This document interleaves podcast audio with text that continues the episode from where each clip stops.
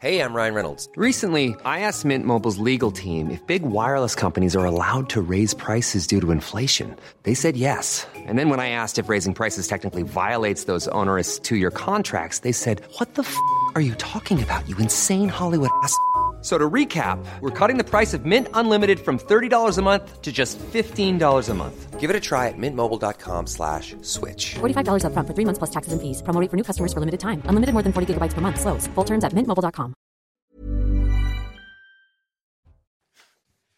Bonsoir à tous, très heureux de vous retrouver comme chaque soir pour Soir Info. On débat, on décrypte, on discute de tout ce qui fait euh, l'actualité à la une, notamment ce soir. Nous avons tous les yeux rivés sur cette troisième étoile après une victoire héroïque contre le Maroc hier soir. Les Bleus ont désormais rendez-vous contre l'Argentine en finale dimanche. On va revenir sur cette très belle soirée vécue de l'intérieur par le président de la République. On sera en direct d'ailleurs avec une légende des Bleus. Je vous réserve la surprise qui était du voyage présidentiel. Et puis cette question, donc Emmanuel Macron était-il à sa place hier? A-t-il eu raison d'aller au Qatar pour soutenir les Bleus.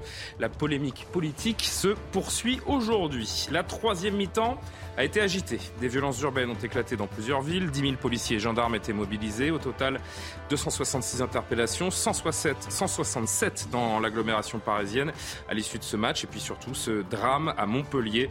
Un jeune ado de 14 ans a été fauché accidentellement par une voiture. On reviendra sur cette euh, terrible affaire, ce drame. La consommation électrique des Français est en baisse également. Selon les derniers chiffres, nous avons fait de véritables économies la semaine dernière, moins 9,7% malgré le froid qui s'installe. Est-ce que cela nous garantit un hiver sans coupure? Rien n'est moins sûr. Discussion à suivre, en tout cas, dans les débats de Soir Info avec Valérie Lecable. Bonsoir, chère Valérie. Heureuse de la victoire des Bleus, j'en suis convaincu.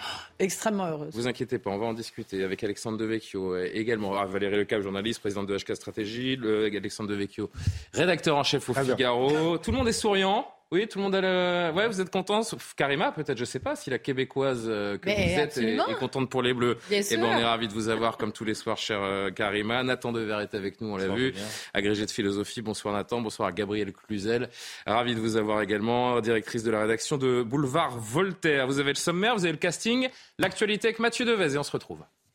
Elisabeth Borne actionne le 49-3 pour la dixième fois devant l'Assemblée nationale. La Première ministre souhaite ainsi adopter sans vote le projet de loi de finances pour l'année prochaine. De leur côté, les députés de la NUPES dépostent une nouvelle motion de censure. Mais pour la Première ministre, le temps presse. On l'écoute. La France a besoin d'un budget au 1er janvier 2023 et le temps presse désormais. Aussi, sur le fondement de l'article 49, alinéa 3 de la Constitution, j'engage la responsabilité de mon gouvernement sur l'ensemble du projet de loi de finances pour 2023. Nicolas Sarkozy sera fixé sur son sort judiciaire le 17 mai. Trois ans de prison avec sursis ont été requis en appel contre l'ancien président. Il est rejugé à Paris pour corruption et trafic d'influence dans l'affaire dite des écoutes. La même peine a été demandée pour ses deux coprévenus, l'ancien haut magistrat Gilbert Azibert et Thierry Herzog, l'avocat historique de l'ancien chef d'État. La justice annule la condamnation pour viol sur mineur de Farid El Aïri. Il a été accusé de viol en 1998 par une lycéenne qui a retiré son témoignage en 2017. L'homme de 41 ans devient le 12e réhabilité depuis 1945. On l'écoute. On ne peut pas effacer 24 ans de douleur, de souffrance, d'insultes, euh, de torture. Vous savez, moi, j'ai fait une année d'incarcération, mais les 23 ans d'incarcération euh, mentale, c'est ce qui est le plus difficile, vous savez. Les coups, ça fait mal, mais les mots, ça reste, ça restera à vie. À Béziers, la justice ordonne à la mairie de retirer la crèche de Noël. Elle était installée dans la cour de l'hôtel de ville depuis le 2 décembre. Le tribunal administratif de Montpellier estime que la crèche met en évidence la scène de la nativité et donc que cette installation dans l'enceinte d'un bâtiment public va à l'encontre du principe de neutralité des personnes publiques. Une décision dénoncée par sept députés. Tout le monde sait qu'ici, effectivement, on est dans une culture judéo-chrétienne, euh, mais c'est pas du prosélytisme. En mettant, en installant une crèche dans les murs de l'hôtel de ville, on veut simplement rappeler ces valeurs de paix, de partage, de, euh, de, de, de- famille euh, qui sont les nôtres et qui sont partagées par toutes les religions. Enfin, ce chiffre, 208 000 victimes de violences conjugales ont été recensées en France l'année dernière. Selon le ministère de l'Intérieur, il s'agit d'une augmentation de 21% par rapport à 2020. Et dans le détail, 87% des victimes sont des femmes et 89% des mises en cause sont des hommes. Voilà pour l'essentiel de l'actualité. Merci Mathieu. On vous retrouve euh, tout à l'heure. On, marque une pause. Et puis on parle de ce virus qui est en train de nous contaminer. Il nous fait du bien. La passion de l'équipe de France qui euh, envahit euh, le pays, les Bleus en finale. On en parle avec une légende de l'équipe de France. La surprise pendant trois minutes.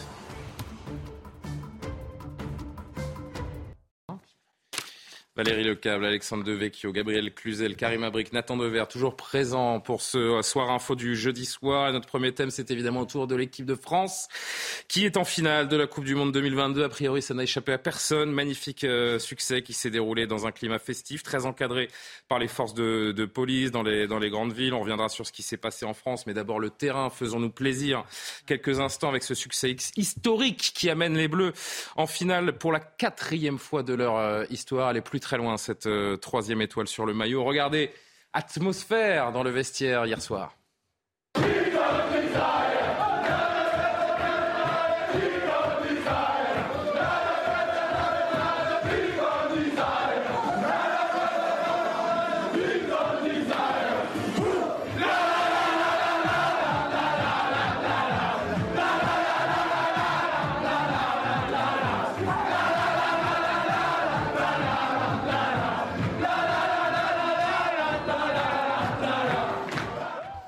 Poser une question et j'espère que personne ne va me dire qu'il n'a pas regardé le match hier. Gabriel. Mais j'ai regardé. Vous avez regardé? Tout le monde a regardé? Je ne sais pas pourquoi je me tournais vers vous, mais je me. Tout le monde a regardé le match, tout le monde a vibré. Oui, Même vous, Nathan Dever Même moi. Parce que le sport et vous, ça fait, ah, même ça moi, fait 7, on est d'accord. J'ai regardé le match. Vous avez regardé le match? Est-ce que vous avez vibré? Est-ce qu'elle vous fait vibrer cette équipe de France? Je, vais, je, me, je, fais, je fais exprès d'aller vers euh, ceux dont j'imagine qu'ils ne sont pas les plus grands fans de football pour savoir si cette fièvre vous rattrape ou pas. Écoutez, je vous dis la vérité. Au début, je pensais que je n'allais absolument pas être intéressé par la chose, et j'ai été pris. C'est-à-dire que j'ai regardé le match en entier. En entier. de, de, ce spectacle. C'est la première fois. Hein. Et donc, oui, j'ai vu. Pour parler de, de, cette rencontre, je vous l'ai promis. Et le rêve se réalise tout de suite avec nous pour euh, revenir sur ce moment unique, justement un, un être unique, le seul, l'incomparable Alain Giresse. Sous vos applaudissements. Alain Giresse, c'est un plaisir de, vous avoir. J'ai fait le forcing auprès de Pascal Pro. Je travaille les, secrets des, coulisses pour vous avoir avec nous en direct aujourd'hui. Évidemment, champion d'Europe 84, demi-finaliste de la Coupe du Monde en 1982, en 1986. Vous avez accompagné, cher Alain, Emmanuel Macron au Qatar hier pour vivre cette rencontre. C'est incroyable ce que les Bleus sont, capables de, de réaliser. Est-ce qu'ils vous ont surpris? Est-ce qu'elle vous surprend, cette équipe de France? Euh, elle surprend d'autant plus que cette équipe de France a subi une cascade de, problèmes de blessés et qu'elle est partie un petit peu à tâtonnement dans cette Coupe du Monde. Didier Deschamps est obligé de recomposer son, groupe. Et on se disait, avec euh, tous ces, joueurs manquants, euh, on se demandait où, allait aller l'équipe de, France. Et voilà, une dynamique s'est créée, on, le voit dans ces images de joie.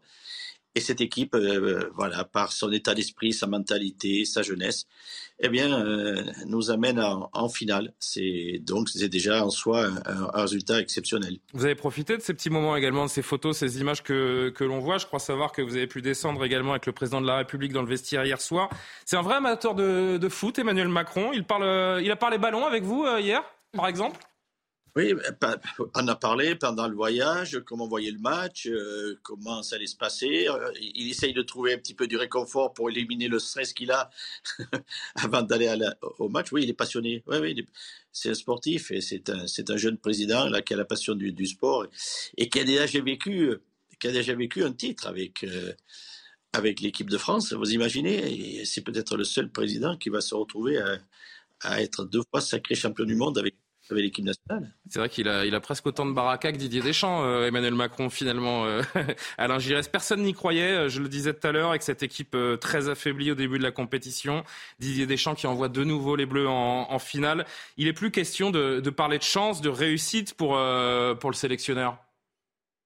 Non, ça c'est euh, un, portrait qu'on fait de, de Deschamps. C'est vrai que non, il s'est managé c'est son équipe. Il y a eu un problème lors de l'Euro 2021, 2021 là où un petit peu il avait un petit peu lâché un peu de l'est et là il a repris les choses en main il a reconstitué ce groupe et il a remis un petit un petit peu d'ordre et, c'est voilà ça, porte ses fruits. Euh, après il y, a, il y, a, eu de la réussite effectivement dans les matchs mais pour n'importe quelle compétition, il faut de la réussite pour celui qui, qui va va aller jusqu'au bout. Je voudrais je ne sais pas si vous avez le, retour de l'antenne euh, et que vous nous voyez, si vous nous voyez Alain Giresse, mais on a préparé deux infographies pour euh, montrer à nos téléspectateurs à quel point le parcours de Didier Deschamps en tant que sélectionneur à l'équipe de France, de l'équipe de France est, impressionnant. Il y a ce quart de finale donc pour sa prise de fonction en, 2014, la finale de l'Euro 2016 à la maison, la victoire en Coupe du Monde 2018, le petit, euh, le petit accro en effet pour, pour le dernier Euro avec cette défaite en huitième de finale et puis de nouveau une finale de légende qui nous attend dimanche. J'ai envie de le comparer au sélectionneur français. Il y en a un que vous avez évidemment euh, très bien connu, c'est euh, Michel Hidalgo, qui, euh, en termes de ratio, vous le voyez, est quand même devant Didier Deschamps. C'est le cas de Jacques Santini également. Mais bon, on voit aussi que les, les, matchs sous la tutelle de Didier Deschamps sont quand même beaucoup plus nombreux. Est-ce qu'aujourd'hui, vous avez envie de dire que Didier Deschamps, c'est juste le meilleur sélectionneur du monde? Ouais, euh, euh, ben actuellement, c'est l'entraîneur des champions du monde, j'espère des, futurs également. Donc, quand on a un palmarès comme ça, c'est vrai qu'il fait partie d'entraîneur national, des, des meilleurs. Il a, il a les résultats pour le, pour le démontrer. Et puis un parcours, un parcours, vous avez cité tous ces matchs, euh, c'est un parcours remarquable. Donc oui, voilà, je trouve qu'il est au poste, le, ce poste lui convient très bien. Et je crois qu'il a su parfaitement négocier ce rôle d'entraîneur national et avec toutes les retombées euh, que l'on peut, peut tous apprécier avec notre équipe nationale. Il doit rester on sait qu'il y a un certain Zinedine Zidane qui est sur le coup hein, pour les, les prochains mois, les prochaines années. Euh, où va votre choix La continuité avec Didier Deschamps ou rafraîchir cette équipe de France après le mondial avec pourquoi pas un Zidane à sa tête? Non, mais euh, de toute façon, je pense que l'histoire de, de, de, Zinedine viendra. C'était une évidence. Maintenant, c'est Didier Deschamps, comment lui va, il va ressortir cette Coupe du Monde s'il a envie ou non de, de, de, continuer. Je crois que déjà pour, pour la suite, elle est écrite, la, la suite de, de, en équipe nationale. Et, et c'est très bien de savoir qu'après Didier, ça sera Zinedine. Donc euh, je vois qu'on est, on est armé pour, pour notre équipe nationale. Maintenant, difficile de savoir comment lui euh, perçoit cela. Il pourrait continuer jusqu'à l'euro, je ne sais pas. Vous le souhaitez?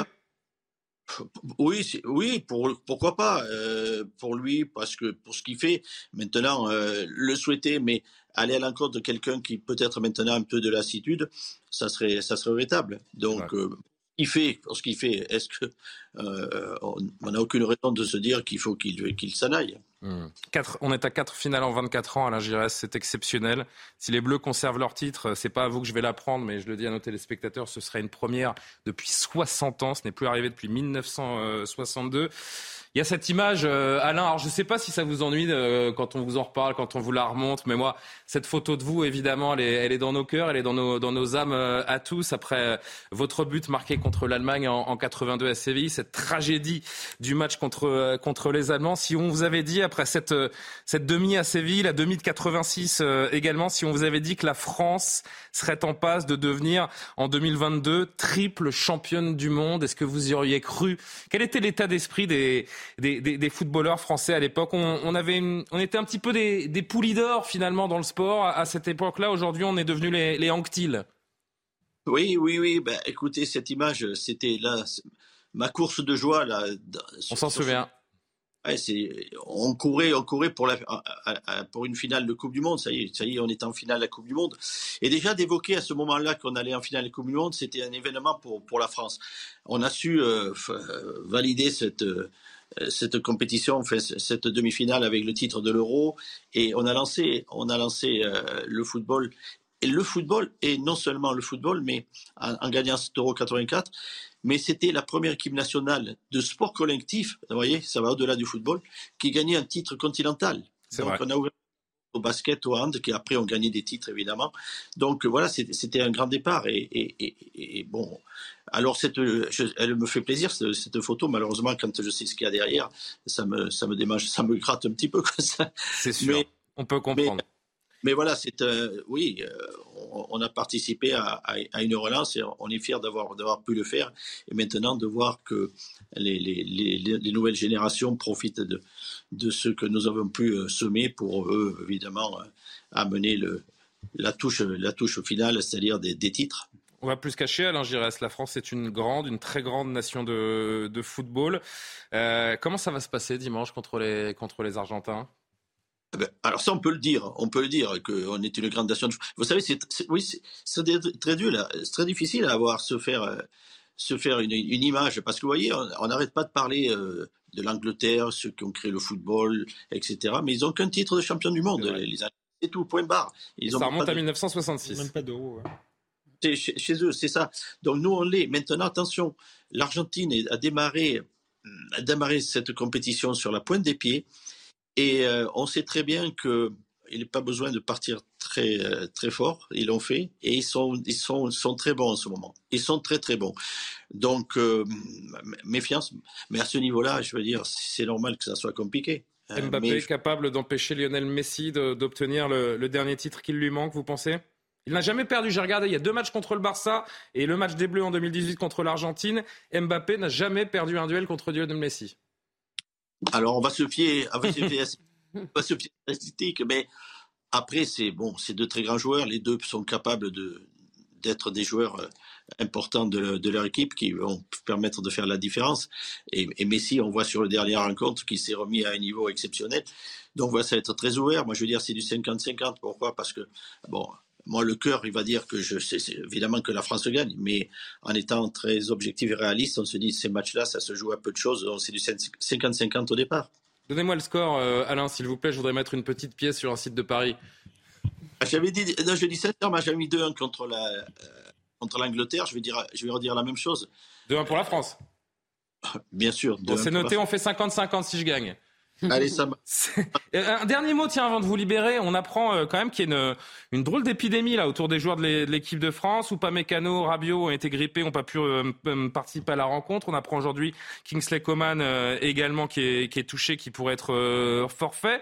Ils vous ont rien refilé quand même, rassurez-nous. Vous les avez vus des, des joueurs affaiblis? Vous avez un peu plus d'infos là-dessus? Mais Rabiot n'était pas au match. Hein. Oui, oui, il n'était pas sur la feuille de match, mais vous l'avez peut-être croisé. Euh. Non, non, non, non, il, était même à l'hôtel. Ah, il est resté à l'hôtel, d'accord. Donc voilà, oui, c'est assez particulier parce que le climat, il, est relativement bon, c'est très agréable. Alors c'est un problème de clim. Et ça, euh, la, la clim, c'est ça peut être problématique. La preuve, alors euh, je pense que j'espère que ce n'est pas grand chose pour Coman parce que ça suffit euh, déjà d'avoir perdu Rabiot et, et, et sur cette demi-finale. Il ne faudrait pas encore qu'il y ait des joueurs qui soient touchés. C'est assez particulier effectivement ce qui arrive. Du moment que Didier Deschamps arrive à aligner 11 joueurs, ça suffira. Oui, Merci. oui. Merci mille fois, Alain Giresse. C'était un honneur, un plaisir de, de vous avoir euh, en direct pour, euh, pour évoquer cette demi-finale et ce match qui, euh, qui nous attend dimanche. Vous y retournez dimanche d'ailleurs au Qatar? Et on repart. On ne cherche pas une équipe qui gagne. Hein. Ah, eh ben on, on, vous rappellera lundi, j'espère, pour fêter la, la, victoire des Bleus ensemble. Merci beaucoup, Alain Giresse, et, et à très bientôt. Je voudrais qu'on qu'on écoute également quelques supporters interrogés par nos équipes aujourd'hui qui restent en plein rêve. J'avais peur, j'avais peur, mais meilleur match de ma vie, merci les Bleus C'est super Merci, 4 ans après on est en finale, merci Magnifique, hein? De toutes les façons, la coupe est déjà là. Donc euh, dimanche, euh, c'est juste qu'ils vont remplir les formalités. Hein? On va quand même donner euh, beaucoup de force pour cette équipe de France en finale face à cette équipe d'Argentine. Donc, dimanche, c'est parti, on va gagner. Une fois on l'a eu, on l'aura la deuxième fois sans problème. Ah, c'est incroyable, deuxième fois d'affilée qu'on est en finale. On va, on va ramener la troisième étoile, je, suis archi confiant. Elle compte ces images, c'est important ce qui est en train de se passer pour la, cohésion des Français en ces temps, en troubles où euh, bon, on en fait trop autour de ces considérations. Qu'en dites-vous, euh, cher Gabriel? Moi, je trouve que c'est sympathique de voir qu'il reste euh, un dernier endroit où, où on a le droit d'exprimer euh, son, son patriotisme. Hein, c'est le, c'est, c'est le cas aujourd'hui avec le football. C'est bien. Les, les, les, Français sont été réunis autour de, de cette demi-finale. Alors moi, je fais partie des, des, des, néophytes de fait qui ne regardent que sur la fin. hein, je, crois que vous appelez ça un footix. Ouais, les footix. Ah, les footix, c'est une espèce euh, que l'on redécouvre tous les quatre ans. Footix, donc moi, je me mets sur le canapé à regarder à partir de la demi-finale, ce que j'ai fait hier. Et c'est vrai que c'est un, un, moment de communion familiale aussi entre les générations. Bien sûr. C'est très, il y avait mes enfants, enfin c'était très agréable et, et, amical. J'ai trouvé que c'était particulièrement euh, réussi, en effet. Un dernier mot? Bah, écoutez, euh, ce qui est très bien dans votre micro-trottoir, c'est qu'il y avait toutes les origines, toutes les diversités. Bien sûr, c'est pour ça que je dis que est-ce que c'est important pour la cohésion du peuple? Moi, j'étais, en fait, c'était aussi la fête de Noël de ma boîte hier. On était tous ensemble. Il y en avait qui étaient pour le Maroc, d'origine marocaine, et tout le monde a été très heureux de la victoire finalement. Vous finissez tard au boulot, vous, parce que c'était à 20h le match. Non, c'était notre fête de Noël. Ah, vous avez fait la fête. On a fini beaucoup plus tard. Ah oui, d'accord. Beaucoup, beaucoup plus tard. Ok, n'en dites pas plus. Mais euh, je voudrais juste revenir deux secondes, si je peux, sur ce qu'a dit. Euh, pas trop, parce qu'on est un peu en débat, mais, mais euh, allez-y, ouais. Moi, je pense que le point de basculement, et vous avez oublié de dire que Didier Deschamps était capitaine de l'équipe de France en 1998. c'est vrai. Avant d'être entraîneur. Et je pense que le point de bascule. Critique, cher Valérie. Pour la France, pour la France, le point de bascule entre le football d'Alain Giresse et le football d'aujourd'hui, c'est qu'en 98 et avec Deschamps qui était capitaine, pour la première fois, la France s'est dit mais je peux gagner, je vais gagner, je gagne en fait. Et aujourd'hui, non seulement on a gagné deux coupes du monde, mais on gagne au basket, on gagne au handball, au volet. on gagne au volet, on gagne dans tous les sports collectifs. Et non seulement on est, devenu une grande nation de football, mais on est devenu une, grande, nation, de sport collectif. Vous avez raison. Et ça montre une confiance en nous de toutes les diversités et de tous les Français, et ça réunit effectivement et c'est une fête. C'est terminé le complexe Poulidor. Exactement. Nous sommes des vainqueurs. Non, mais on est fiers. Voilà, on est fiers des Bleus et c'est très important. La baraka Didier Deschamps et la baraka d'Emmanuel Macron, il l'a rappelé à Alain Giresse deux mandats, deux Coupes du Monde. Enfin, ça risque de finir avec deux, vous, savez, Coupes du Monde. Alors, est-ce que ce sera alors, la totalité de son bilan ça, Julien, vous savez quel chef d'État a, fait, a gagné deux Coupes du Monde de suite? Quel chef d'État ben, euh... Mussolini. Ah oui, en effet. ah oui, mais ça remonte aux années 30. oui, en effet. C'est une blague, mais. Oui, oui. Je veux pas, pas de meilleur Pas de meilleur euh, on, est, on est très très en retard. On va faire une pause. On va reparler d'Emmanuel Macron parce que la polémique autour de son voyage au Qatar euh, également a enflé aujourd'hui. On reviendra également parce qu'il n'y a pas que des choses positives, hélas à dire, sur ces débordements et ce drame à, à Montpellier hier en marge des célébrations de la rencontre. A tout de suite. Et l'Allemagne De retour sur le plateau de Soir Info, quasiment 22h30. Il a repris son souffle. Oui, il a repris son souffle. Mathieu Deves pour l'actualité. La circulation des trains sera légèrement perturbée samedi. Une vingtaine de TGV sur 650 seront supprimés pour ce jour de grand départ des vacances de Noël. L'impact concernera surtout le TGV Atlantique. La raison, un mouvement de grève des aiguilleurs de la SNCF. L'Union européenne adopte de nouvelles sanctions contre la Russie. Près de 200 individus et entités ont été ajoutés sur la liste noire de l'Union. Y figurent notamment les forces armées de Russie et trois banques du pays. C'est déjà le neuvième paquet de sanctions contre la Russie depuis le début de la guerre en Ukraine. Enfin, la Banque Centrale Européenne prévoit plus d'inflation mais pas de récession l'année prochaine. L'inflation devrait s'élever à 6,3%. La Banque Centrale Européenne annonce une nouvelle hausse de ses taux pour lutter contre cette inflation. Elle prévoit également une croissance de 0,5% du PIB de la zone euro en 2023. Emmanuel Macron qui était au Qatar hier pour euh, soutenir l'équipe de France malgré l'opposition de, certains partis politiques. Le chef de l'État était-il à sa place hier soir? On va en discuter. Mais d'abord, retour sur euh, les images de la soirée. Il l'avait promis, et il l'a fait. Vous m'avez rendu très fier, vous avez tous rendu hyper fier. Arrivé dans un premier temps à Doha, Emmanuel Macron a déambulé dans les rues avant de se rendre à Alcor, ville choisie pour accueillir la demi-finale entre le Maroc et la France. Un déplacement qui ne laisse pas indifférent l'opposition.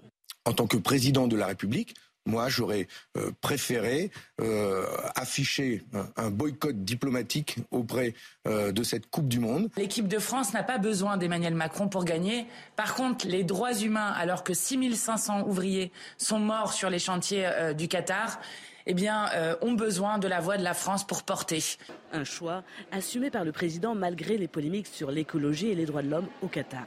J'assume totalement. J'ai été il y a 4 ans derrière l'équipe de France quand c'était en Russie et euh, je suis derrière eux au Qatar parce que je suis derrière l'équipe de France et je pense que si je puis dire les Français aussi. Regardez, il y avait beaucoup de débats, les gens disaient on va pas suivre, on boycotte à la télévision, les chiffres sont là. On aime notre équipe nationale, on est fier d'elle, on veut qu'elle gagne, on sera derrière elle jusqu'au bout. Emmanuel Macron a d'ailleurs annoncé sa présence dimanche au Qatar. Dimanche, on est là et vous la gagnez une fois encore les mecs Ok les mecs, vous me la gagnez celle-là. Hein il aime le foot, il soutient les Bleus. Est-ce qu'on peut lui reprocher Nathan Dever Écoutez, c'est un des défauts, je trouve, de la France. C'est l'anti-présidentialisme automatique. Et Dieu sait que je ne défends pas Emmanuel Macron. Vous savez que le, le sous-texte, c'est le boycott euh, je sais, mais c'est demandé par certains. Et voilà. J'y viens. Hmm. C'est-à-dire que l'anti-macronisme primaire et automatique, c'est le contraire de la politique. Il y a eu hier 20, euh, plus de 20 millions de Français qui ont regardé la demi-finale. Donc, si vous voulez, dans une démocratie représentative comme la nôtre, le président, ce n'est pas quelqu'un de machiavélien, c'est quelqu'un qui est juste une sorte de manager qui suit les courbes d'opinion et qui s'adapte à ce que pense la société ou la majorité de la société.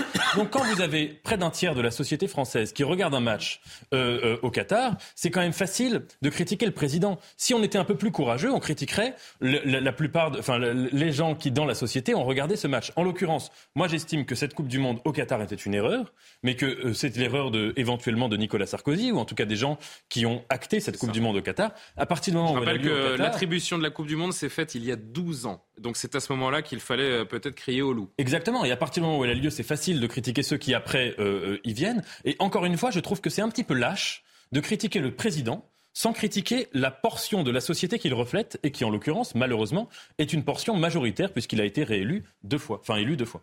Alexandre Devecchio, est-ce qu'il a eu tort ou, ou raison de, de s'y rendre? La place du président de la République hier soir était-elle au Qatar? Bah, Jacques, Jacques Chirac a été aussi euh, soutenir son, son, son équipe. Enfin, je pense que c'est le rôle de, de, du président de la République de soutenir. C'était moins loin. Il son fallait aller à. Saint-Denis. Oui, il fallait. C'était aller pas- à Saint-Denis.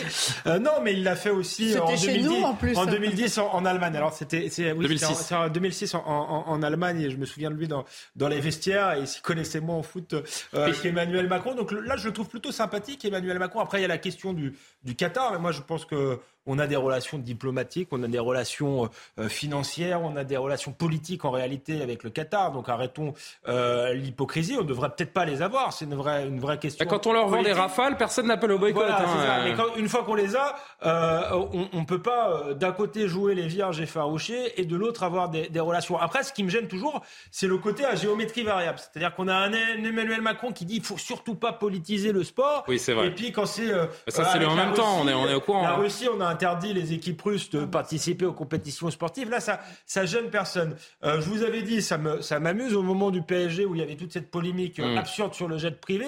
Vous verrez que il y avait des membres. là, le premier ministre avait fait la morale. Je vous dirais, vous verrez que le président de la République ira euh, avec un avion de la République euh, au Qatar et il se moquera de son empreinte carbone. Là, il y retourne dimanche. Donc moi, je suis deux allers-retours en trois jours. y aille, mais que voilà, qu'on mette le- la pédale douce sur la morale. C'est plus dans son intérêt finalement que dans l'intérêt de la France euh, d'aller euh, sur place pour, euh, pour le président de la République, Karim Abric. Ben, en fait, un peu des deux. En fait, il fait, j'allais dire, deux pierres. Bah, je vous annonce, les Bleus n'avaient pas besoin de lui hein, pour, pour gagner le match, a priori. hein. Ah non ah, Non, je suis pas sûr. ah, Je suis pas d'accord. sûr. Mais peut-être Mais- pour la finale, c'est ça que vous me dites? On verra, on verra, je ne sais pas. On verra si le speech a fait son effet. Ouais. C'est ce qu'on verra. Non, mais je dis, il fait deux pierres d'un coup parce que il y a quand même des relations euh, économiques, diplomatiques. Donc, euh, il faut quand même préserver ça. Donc, il le dit pas comme ça, mais ce sont quand même des milliards de dollars qui ont été investis euh, du Qatar en France. Je regardais des chiffres pour 2019, on était à comme 25 milliards de dollars. Il y a dans plusieurs secteurs, hein, ça va dans, dans différents secteurs de l'économie. Alors, oui, il y a cette question-là et L'autre, l'autre aspect, quand je dis deux pierres d'un coup, c'est l'aspect aussi avec le public, les Français. Euh, oui, il y a une partie de la population, il y a une partie de l'opposition aussi qui va, qui va en faire euh, bon euh, le porte-étendard un peu moral en disant non, il ne faut pas se rendre au Qatar. Mais dans les faits, une grande partie de la population a écouté le match, écoute la Coupe du Monde, est fier des Bleus. Donc, il sait qu'il va se rapprocher. Et même, c'est même bon pour lui médiatiquement. On le voit, hein, il a l'air... euh, il- en fait, il a Ah, l'air- il adore. Il est dans son, euh, hyper dans son élément. On le voit presque détendu, Bien sûr. joyeux. Alors moi, je pense que C'est un vrai amateur de foot, il a vibré. Hein. Il y a une part de plaisir personnel aussi, je pense, hein, et, et on peut Mais pas lui bon reprocher. image, en fait. Ça fait des années euh, que le Qatar est un de nos alliés stratégiques. Ce serait évidemment pas très cohérent politiquement de, de ne pas y aller. Euh, il faut pas écouter les ceux qui crient euh, justement euh, autour de ce, de ce boycott euh, qu'ils appellent? Moi, je trouve que Emmanuel Macron, il fait d'une pierre deux coups. Je pense qu'en tant que président de la République, bien sûr que ça, c'est sa fonction d'y être. Même s'il y avait eu moins de gens qui avaient regardé la télévision. je Il suis aurait pas pu tout- attendre la finale, Je suis pas tout à fait d'accord pour dire les Français regardent, donc, donc il doit y être. Il doit y être parce qu'il est président de la République française, que c'est l'équipe de France qui. Et on a une ministre des Sports, il pouvait attendre la finale, c'est ça que mais je veux non, dire. mais à un niveau de compétition pareil. Souvenez-vous, euh, Julien, en, le, le 14 juillet 1998, toute Mhm. l'équipe de France était à la garden party de l'Elysée, invitée par Jacques Chirac, qui, Oui, avait, fait, qui avait mis un maillot numéro 23. Oui, mais Non, après, c'était à l'Elysée. Ça fait partie de la fonction du président de la République de soutenir l'équipe de France. Pour moi, c'est juste. Et quand il va dans les vestiaires les encourager, vous voyez bien qu'ils sont contents de toute façon. Enfin, Et ils sont puis, contents. Ils seraient contents aussi sans lui. Hein. euh, Non, mais- Rassurez-vous, vraiment. Ils sont contents quand même. Lui, il est content, Qui ils sont contents.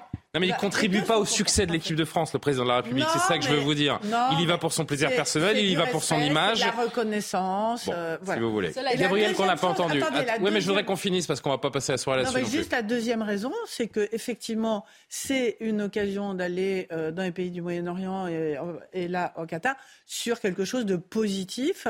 Regardez, il a tous ces gens qui sont autour de lui, qui sont des personnes influentes de Ah, mais il a rencontré l'émir hier. hein. etc. Il a rencontré Exactement. Et donc, il a une bonne raison d'y aller. Donc, euh, du coup, je trouve que c'est win-win. quoi. Gabriel, qu'on n'a pas entendu sur cette question, il a eu raison d'y aller ou pas? Non, mais de fait, euh, sans doute, le Qatar n'aurait pas dû être choisi. Mais là, il n'y est pas pour rien. Et bon, c'est pas maintenant que. Mais la France y est pour quelque chose. Mais la France y est pour quelque chose, complètement. Mais ça, c'est. C'est dirait-on, un, un- un autre sujet. Maintenant, a-t-il raison d'y aller deux fois? Peut-être qu'il croyait pas en l'équipe de France, du reste, parce qu'il allait en c'est- demi-finale, parce qu'il s'est dit qu'il pourrait pas y aller en finale. C'est un peu curieux, quand même, de, de êtes refaire le trajet à, à- à si peu de temps d'intervalle. Par ailleurs, il a pris un risque diplomatique. hum, Pour moi, je ne sais pas si je l'avais conseillé, je lui aurais dit de ne pas aller à un match aussi sensible. Pourquoi? Parce que quand au début, alors euh, comme dit le Parisien, ça a été de légers sifflements, mais comme Oui, sur la ces- Marseillaise. ces choses-là sont galamment euh, c'est c'est- quand la Marseillaise a été sifflée, euh, il, y a eu, il a dû avoir un moment de grande solitude en se possible. disant est-ce qu'il faut que je fasse comme Chirac en 2002 quand euh, dans le Stade de France Sauf que des images nous montrent aussi, pour être tout à fait objectif, il y a beaucoup d'images de l'intérieur du stade qui nous montrent une grande partie de supporters marocains qui par-dessus les sifflets la- la demandent à applaudir vidéo- et à vidéo- éviter évidemment la que... même vidéo que vous, néanmoins, ça a commencé de cette façon-là, et Emmanuel Macron a dû se dire bon, si ça se prolonge, que fais-je? Donc, il a pris un, un- un risque diplomatique et euh, attendu qu'il revient pour la finale, eh bien, euh, c'était pas forcément nécessaire euh, d'y aller pour la demi-finale. Mais néanmoins, euh, euh, écoutez, si ça peut le satisfaire pour une fois d'avoir une de s'associer à une réussite, ça lui arrive pas tous les jours en France. Allez. Eh bien, moi, je, je- La deuxième je- lame. Je trouve que c'est plutôt sympathique pour Bon. lui. Oui, mais cela dit, s'il avait décidé de ne pas y aller et de faire l'acte de non, je n'y vais pas, je boycotte, écoutez, là, Non, mais d'y aller juste pour la finale. Moi, je pense que l'idéal, c'était d'y aller seulement pour la finale. C'est que ça aurait été un coup encore très, très fort, mais avec quelles conséquences? Il n'a pas joué à ce jeu, mais ça aurait été vraiment un symbole extrêmement fort. C'est vrai aussi. Bon, magnifique victoire qui s'est déroulée euh, dans un climat globalement festif, mais euh, très encadré par les forces de police, présentes en nombre dans les, dans les grandes villes. Malgré cela, il y a eu des échauffourées. Et puis surtout, surtout ce drame, un jeune adolescent de 14 ans a été fauché par une euh, voiture. Regardez ce qui s'est passé avec Sophia Dolé. Alors que ce groupe de supporters avance sur la route, une voiture démarre en trombe. Elle percute un premier jeune homme avant d'en faucher un second. Âgé de 14 ans, l'adolescent reste au sol, inanimé. Transporté en urgence absolue à l'hôpital, il a succombé à ses blessures. La scène, filmée depuis un appartement, montre ce même véhicule quelques secondes plus tôt. Alors qu'il est à l'arrêt, on aperçoit un jeune homme enlever un drapeau français accroché à ses fenêtres. C'est à ce moment-là que le conducteur démarre sa course mortelle. Le véhicule, abandonné à proximité des lieux de l'accident, a été retrouvé par la police et placé sous séquestre. Le conducteur, lui, a pris la fuite. Les faits se sont déroulés dans le quartier de la Paillade de Montpellier. Sur les réseaux sociaux, la députée de l'Hérault, Nathalie Oziol, a réagi. Immense tristesse, un événement sportif s'achève en drame absolu. Je présente mes condoléances à la famille et je me tiens à leur disposition. La préfecture de l'Hérault a indiqué que l'enquête de police progresse rapidement, sous la direction du parquet. Bon, on n'est évidemment pas au cœur de l'enquête, c'est difficile de, s'avancer. Ce que l'on voit, c'est surtout une, euh, tragédie. C'est euh, déroulé hier soir. On sera avec Jean-Christophe Couvi du syndicat de police SGP dans un instant pour voir s'il y a un petit peu plus d'infos. Euh, ce conducteur manifestement paniqué, entouré par des jeunes qui ont arraché le drapeau de son véhicule. Est-ce que ça dit quelque chose, Alexandre de Vecchio, de, de la violence, du climat de tension dans le, dans le pays? Oui, ça, dit des choses et le, dispositif de sécurité qui était massif et le, le ministre de l'Intérieur a bien fait, euh, dit aussi des choses. Euh, euh, mettre, dépêcher 10 000 policiers sur un match, Euh, c'est pas dû au hasard et je pense que le, le, fait que ce soit face à l'équipe du Maroc, c'était pas un hasard non plus. Donc hélas, ça dit euh, euh des tensions très fortes euh, dans le pays avec certaines communautés. Enfin, je ne sais pas quel terme il faut employer. Peut-être un climat de peur. Je veux pas faire l'enquête à la place de l'enquête, mais ce qu'on voit, c'est effectivement un, un, chauffard ou un chauffeur paniqué un une femme, un, une femme qui commet après un délit de fuite. Là, il y a, y a, ça, c'est inexcusable. Euh, mais pour le coup, euh, sans doute un, climat de, peur. Donc on voit bien qu'on n'est pas dans... Il y, a un malaise euh, français qui est très grand. Ça s'est passé moins mal que ça aurait pu, hmm. mais c'est quand même à la fin une tragédie et on est obligé de mettre, de, finalement, de fêter la victoire encadrée par des CRS dans ce pays je trouve que ça dit des choses sur, sur, le mal-être dans lequel on est. On a cette séquence qui est, qui est, terrible, euh, qui vous permettra de, de, voir un petit peu mieux comment, comment ça s'est passé. Évidemment, on a flouté parce que c'est euh, c'est pas possible de voir des, des images comme, euh, comme celle-là. Jean-Christophe Couvi, merci d'être là, secrétaire national unité SGP Police. Est-ce que vous en savez plus ce soir sur ce qui s'est concrètement, concrètement passé et surtout sur ce, ce chauffard, cet homme, cette femme, je n'en sais rien. Est-il ou elle encore en fuite? Bonsoir. Euh, bah, écoutez, pour l'instant, on n'en sait pas plus que vous, hein, parce que l'enquête, elle est, elle est, en cours. Euh, tout est bien, est bien j'allais dire, hermétique. Et après, il faut, il faut déjà, un, rechercher la personne, et après, euh, récolter aussi des témoignages, savoir quel est le, le pourquoi il y a eu ce geste-là. Euh, il faut donc écouter tous les témoins. Euh, c'est un, boulot fastidieux, retrouver toutes les personnes, les témoins, et savoir un peu comment on retrace un peu cette, histoire. Mais, les premiers éléments, on le voit bien, c'est encore une fois quelqu'un qui a voulu arracher un drapeau. Euh, certains témoins disent que la voiture est passée plusieurs fois pour provoquer, d'autres. Enfin voilà, c'est toujours pareil, c'est toujours des, futilités. Tout le monde s'agace et à la fin, bah, il y, a un décès et une famille endeuillée. Voilà, pour encore une fois une histoire de drapeau, de futilité et de, euh, j'allais dire, euh, montrer qu'on est les plus forts les uns contre les autres. Voilà. C'est terrible hein, de, de, voir cette image. Vous, vous, nous confirmez donc que vraiment manifestement on est sur cette, euh, cette panique a priori du, du, conducteur entouré par les jeunes qui, qui veulent arracher son drapeau et qui malencontreusement décident d'accélérer et de faire ce, ce virage mortel en fait.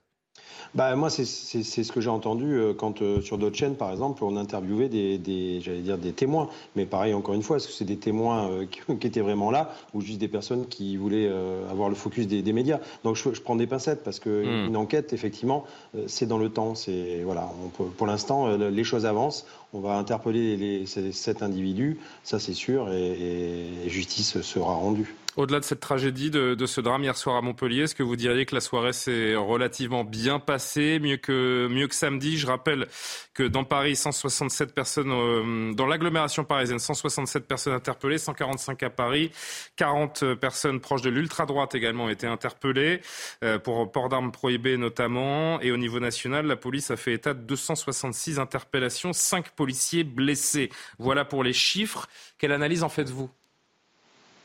Alors l'analyse, c'est que deux temps. Premier temps, on a mis les forces euh, vraiment euh, qu'il fallait sur Paris. Euh, on a bien vu que c'était un enjeu politique. On ne pouvait pas se permettre d'avoir des débordements et de passer encore suite au Stade de France polariser dans le monde entier. Donc il faut qu'on fasse passer des, messages au monde entier qu'on sait gérer les mouvements de foule, notamment pour les JO 2024. Donc beaucoup de, de, j'allais dire de CRS et de gendarmes mobiles, avec comme consigne justement de la mobilité, de ne pas laisser s'installer des groupes justement violents c'est d'aller au contact, euh, de les séparer, d'interpeller s'il faut, euh, et de montrer justement euh, montrer les muscles. Voilà. Et après la province, la province, on se rend compte que maintenant aucune ville moyenne n'est épargnée. Euh, on a vu des batailles rangées à Montpellier, c'était un vrai massacre. Euh, on a vu effectivement à Lyon, euh, pareil, batailles rangées. Et la nouveauté, j'allais dire là, c'est que maintenant on a des groupuscules d'extrême droite qui qui, qui, s'organisent pour venir faire le coup de poing sur des, des, voilà, des rassemblements. et donc ça, c'est la nouveauté, j'allais dire. Donc il va falloir qu'on soit encore plus vigilant. Parce que bientôt il y aura encore des, de l'extrême droite qui va se donner rendez-vous bientôt avec l'extrême gauche et alors ça va devenir, euh, venir polluer un peu tous les débats. Alors dimanche, euh, gros, grosse force aussi, peut-être un peu moins un peu moins forte parce que du coup on n'est plus dans un un éventuel, j'allais dire, affrontement communautaire. Là, ça sera, euh, euh, j'allais dire, la délinquance habituelle, avec des gens qui vont peut-être venir pour faire des petites agressions, piquer des téléphones portables, euh, un peu d'argent et, se battre pour, pour j'allais dire, donner un peu de testostérone à, la soirée. Donc ça, on sait gérer. Voilà, donc ça ne sera pas la même configuration, et puis on espère surtout que ça sera, ça sera la fête. Merci Jean-Christophe Couvi. Vous restez un instant avec vous, avec nous, si vous le voulez bien. On fait un petit tour de plateau et vous, réagissez. Vous connaissez euh, le, principe de, l'émission. Un mot sur ces, groupes identitaires euh, également qui ont été pris euh, dans, les, affrontements. Nathan, je crois que vous vouliez réagir. Gabriel, si vous voulez également, avec des supporters marocains. Ils étaient là pour en découdre. C'est un peu la, nouvelle donne. Quel sens on donne à tout cela? Bah, je note en effet qu'il y a une information qui est quand même, me semble-t-il, assez, majeure. C'est que dans l'appréhension de, ce match, on nous parlait de risque de violence en, quand même en visant, en désignant des éventuelles euh, portions de supporters marocains ou de gens qui prétexterait le, le, le fait de supporter l'équipe du Maroc, de soutenir l'équipe du Maroc pour euh, commettre des violences. Ce à quoi on a pu assister par ailleurs aussi. Hein. C'est pas parce qu'on parle de, des identitaires que le, n'y a pas eu aussi euh, des exactions d'autres euh, populations. Mais même moi, j'avais été, enfin le premier, je ne sais pas, mais j'avais condamné très clairement quand il y a eu la qualification du Maroc aux demi-finales, les violences qu'il y avait pu avoir dans toute la France, etc. Mais là, ce qu'on a quand même noté, c'est des groupuscules d'extrême droite dans le 17e de Paris, sur les Champs-Élysées, manifestement aussi, à Lyon et à Nice qui, euh, clamant des slogans identitaires, sont sortis en cagoule avec des armes pour manifestement euh, dans le but de commettre des ratonnades et qui ont pu être empêchés par euh, l'action des forces de l'ordre que, que, je salue. C'est quand même intéressant, enfin c'est scandaleux, mais c'est intéressant à double titre dans l'analyse. Premièrement, c'est de voir que les, quand même, quand on nous parlait de la menace sécuritaire sur la, la soirée du match, on nous parlait sans cesse des Marocains, des supporters marocains ou des Franco-marocains. On nous parlait jamais de l'extrême droite. C'est quand même intéressant de voir qu'il y a eu ça. Deuxièmement, euh, moi, je note quand même. Alors, on n'a pas le temps d'entendre le commissaire euh, Le Bars, mais euh, je, vais le, je vais le citer, qui réagissait ce matin chez, chez Laurence Ferrari, qui nous a expliqué que oui, il y avait des groupuscules d'extrême droite qui ont été appréhendés et, observés, mais également des groupes d'ultra gauche qui sont qui sont ah venus en, découdre. Qui, et on a l'impression que voilà, on, profite de ces événements festifs pour régler des comptes idéologiques également par ailleurs. Hein. Mais j'allais justement vers mon deuxième point, et ça, ça, ça y conduit, c'est que aujourd'hui, dans l'état actuel du débat public, souvent quand on parle d'extrême droite, euh, on nous rétorque qu'aujourd'hui, il n'y a plus d'extrême droite, parce que l'extrême droite, ce serait les années 30, et ce serait la violence euh, de petits groupuscules qui commettraient des violences dans les rues avec des ratonnades, etc. Et en nous disant, mais regardez, on est en 2022, ça n'existe plus, aujourd'hui, il n'y a plus d'extrême droite, on est, ce n'est plus du tout ça, ça c'était les années 30, vous êtes dans des vieux fantasmes. Eh bien là, ce qu'on a vu manifestement euh, dans, le soir du match, c'est que ce genre de choses existe encore, et que donc l'extrême droite n'est pas un terme qui appartient uniquement aux années 20 ou aux années 30. Gabriel Cluzel, une réponse? On va arrêter de se payer la tête de ceux qui nous regardent quand même. Je pense que les, les, les 5000 euh, euh, gendarmes et policiers qui ont été mobilisés. C'est un coût. Hein. Non, mais je parle en Ile-de-France. En Ile-de-France, 5 000, ouais, c'est ça. Euh, euh, mais c'est vrai qu'on peut parler de toute la France. Euh, ça a un coût pour leur vie de famille, c'est un coût financier pour l'État. je ne parle pas des magasins qui se sont protégés, etc. On ne l'a pas fait pour se protéger de l'extrême droite. L'extrême droite, elle a bon dos, c'est la bête du Gévaudan, c'est le, le, Yeti, on le sort pour, pour faire contrepoids. Il y a, y, a, y a, un mensonge par focalisation qui est absolument insupportable. C'est-à-dire que on a sorti ces groupuscules d'extrême droite. Alors je là j'ai bien regardé, j'ai consulté la presse, ce qui s'est passé exactement à Paris. Donc on a arrêté des types dans un bar dans un bar. Euh, certains, visiblement, devaient avoir des coups de poing américains ou ce genre de choses. ils étaient dans un bar dans un 17e. Je rappelle que les Champs-Élysées ne sont pas dans le 17e. Mais pas très loin. pas très loin. Et, euh, et, donc, on a dit, on les a arrêtés pour attroupement en vue de commettre des violences. Moi, ce qui me fascine et ce que je trouve admirable... À Lyon, c'était plus euh, objectif. Hein, alors, oui, alors c'est vrai que je me suis intéressée beaucoup à Paris. Vous me parlerez de Lyon après. Mais ce que je trouve merveilleux, c'est que les groupes d'extrême droite, on arrive à, à vraiment les, les paralyser en amont. Mais je sais pas pourquoi les autres, on n'arrive à rien faire, même en aval. Mais pourquoi cette, cette, ce beau zèle efficace qu'on met pour maîtriser l'extrême droite, on ne met pas pour l'extrême gauche et euh, les groupes de délinquants et de voyous qui attaquent? Parce que on dit, oui, ça s'est bien passé parce que ça aurait pu être pire. Ah, c'est vrai qu'on on pose 10 000, 10 000, policiers et gendarmes en France et, et, on arrive à peu près, à peu près, parce qu'il s'est passé euh, énormément de choses. Je vous rappelle qu'à Créteil, un appartement a brûlé dans la, dans la résidence Jacques Cartier après un tir de mortier chaud dans certaines banlieues parisiennes, à Aulnay également, je crois. Oui, on, peut, on, a moult exemples à oui, oui, Avignon, etc. Beaucoup de villes moyennes où ça a été compliqué on s'attendait à pire, on se dit, ouais, c'est génial, et on va tout faire porter euh, sur l'extrême droite, parce que l'extrême droite a bon dos, et ça justifie cette rhétorique de la D'ailleurs, LFI, euh, notamment, les, les, les, les, pontes, j'ai envie de dire, de, de LFI euh, ont sauté sur, sur ah l'occasion. Clémentine Autain qui a parlé de, hein. de l'extrême droite résurgente, Louis Boyard également, l'élection des 80, puisqu'on met ça sur le dos du RN du côté de LFI, l'élection des 89 députés RN a libéré la violence d'extrême droite. Ils organisent des battues racistes dans nos rues, attaquent nos événements, la politique, les mots de Darmanin qui appuient leurs idées et les laissent agir, encouragent les violences. Tout cela est inquiétant. Marine Le Pen, en effet, a répondu et euh, dit que M. Boyard ira s'expliquer de cette diffamation odieuse devant le tribunal correctionnel. Commentaire. Oui, alors, moi, je voudrais dire tout le monde veut parler. Gabriel. Oui, je voulais juste alors, allez-y. Moi, j'ai condamné clairement les violences qu'il y a pu avoir, par exemple, de la part de certains supporters euh, du Maroc ou voilà, ou de l'extrême gauche quand ça arrive. Mais ah, moi aussi, euh, je condamne toutes les violences d'où qu'elles viennent, d'extrême droite, d'extrême gauche. Mais parce que là, manifestement, ce qui s'est passé à Lyon, euh, le 17e, ça a été arrêté avant, mais à Lyon, vous avez eu des gens, par dizaines, voire peut-être plus, je ne sais pas, qui, qui, sont sortis dans les rues, cagoulés, armés, pour commettre des ratonnades. c'est quand même un fait politique intéressant. Euh, je, trouve ce Il y a eu 40 interpellations. Ratonnade, absolument. Alors, appelez, ça comment vous, comme, comment vous C'est pas le racisme. Alors, ratonnade, c'est absolument Alors, appelons ça des canons, si vous voulez. C'était le but, c'était de commettre des. Expliquez-nous quels chiffres, donnez-nous. Moi, je condamne. Je condamne absolument si c'est tous les mots que vous. Non, mais alors là, sans, sans, attendez, pardon, parce qu'il me pose une question, sans, sans condition. Vous avez infiniment raison. Je, je, je condamne absolument. Simplement, je voudrais savoir la part occupée par ces violences hier soir comparé au reste des violences Parce que vous savez, et vous êtes philosophe, et je pense que vous avez étudié ces questions-là, en matière de presse, mais en matière de, de tout, de description générale, euh, il y a un mensonge par focalisation. C'est-à-dire que vous avez une scène générale, vous vous occupez d'un détail sur la scène, et, et, vous dites voilà ce qui s'est passé hier soir. Ben, c'est exactement ce qu'on a fait avec l'extrême droite. Alors c'est vrai que racontez-moi à Lyon de façon précise ce qui s'est passé. Non, ça a été dit. Jean-Christophe Couvi nous précisera s'il. Je, je condamne absolument ça sans détour. Si Jean-Christophe Jean Couvi a des, euh, a des précisions à nous donner, juste moi, ce que je voudrais dire, c'est qu'on a entendu, je ne connais pas le nom de votre policier, j'ai trouvé extrêmement, extrêmement pertinent ce qu'il a dit, parce que je trouve qu'il a brossé un tableau tranquille, calme et très objectif de la situation de ce pays. On a effectivement une fracture dans ce pays entre d'un côté l'extrême droite et de l'autre côté l'extrême gauche. Il y a à l'intérieur et au centre. non, mais j'aimerais bien pouvoir dire un mot. S'il te plaît, je voudrais dire un mot. Je t'ai pas coupé. Oui, alors ne rigole pas non je, plus. Je rigole pas. Je, Mais a priori, on a une ultra, une ultra gauche qui est quand même beaucoup mieux organisée, beaucoup plus dense en France aujourd'hui. Et l'autre chose que je voudrais dire, c'est que ce qu'a dit Nathan Dever est totalement exact. Et ce qu'on est, à quoi on est en train d'assister sur ce plateau, c'est que ça fait des jours depuis qu'on sait que le Maroc va être en demi-finale qu'on casse du sucre sur les Marocains en disant ça va être la guerre, ça va être etc. Et ça n'a pas été la guerre. Je voudrais terminer. ça n'a pas, je voudrais terminer. Ça n'a pas été la guerre. Ça a été beaucoup de fraternité entre beaucoup de Français et beaucoup de Marocains. Il faut le dire. Et mais on a passé un quart d'heure à le dire avant. Et l'extrême majorité de ce qui s'est passé, ça a été la fraternité entre les Français et les Marocains.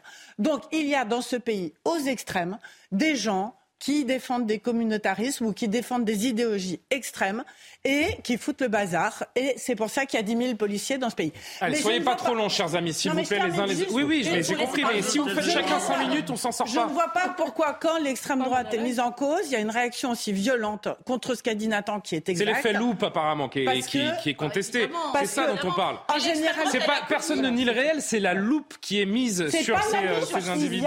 Qui est... On nous a expliqué qu'il n'y avait que des Marocains. Pardon, pardon Valérie, mais... Ça fait une semaine qu'on nous dit qu'il n'y a que des Marocains. Eh ben non, il n'y a pas que des Marocains. il y a aussi des gens d'extrême Je vais vous expliquer ce qui est prodigieusement euh, malhonnête dans la démonstration qui nous est faite sur l'extrême droite. Mais l'extrême droite a commis quel attentat? L'extrême droite a. Vous savez qu'il y a des attentats empêchés. Alors ça devient inaudible. Vous savez qu'il y a des attentats empêchés. Attends, attends, attends, attends. Ça devient inaudible lorsque vous parlez tous les uns sur les autres. Donc je ne sais pas où on en était.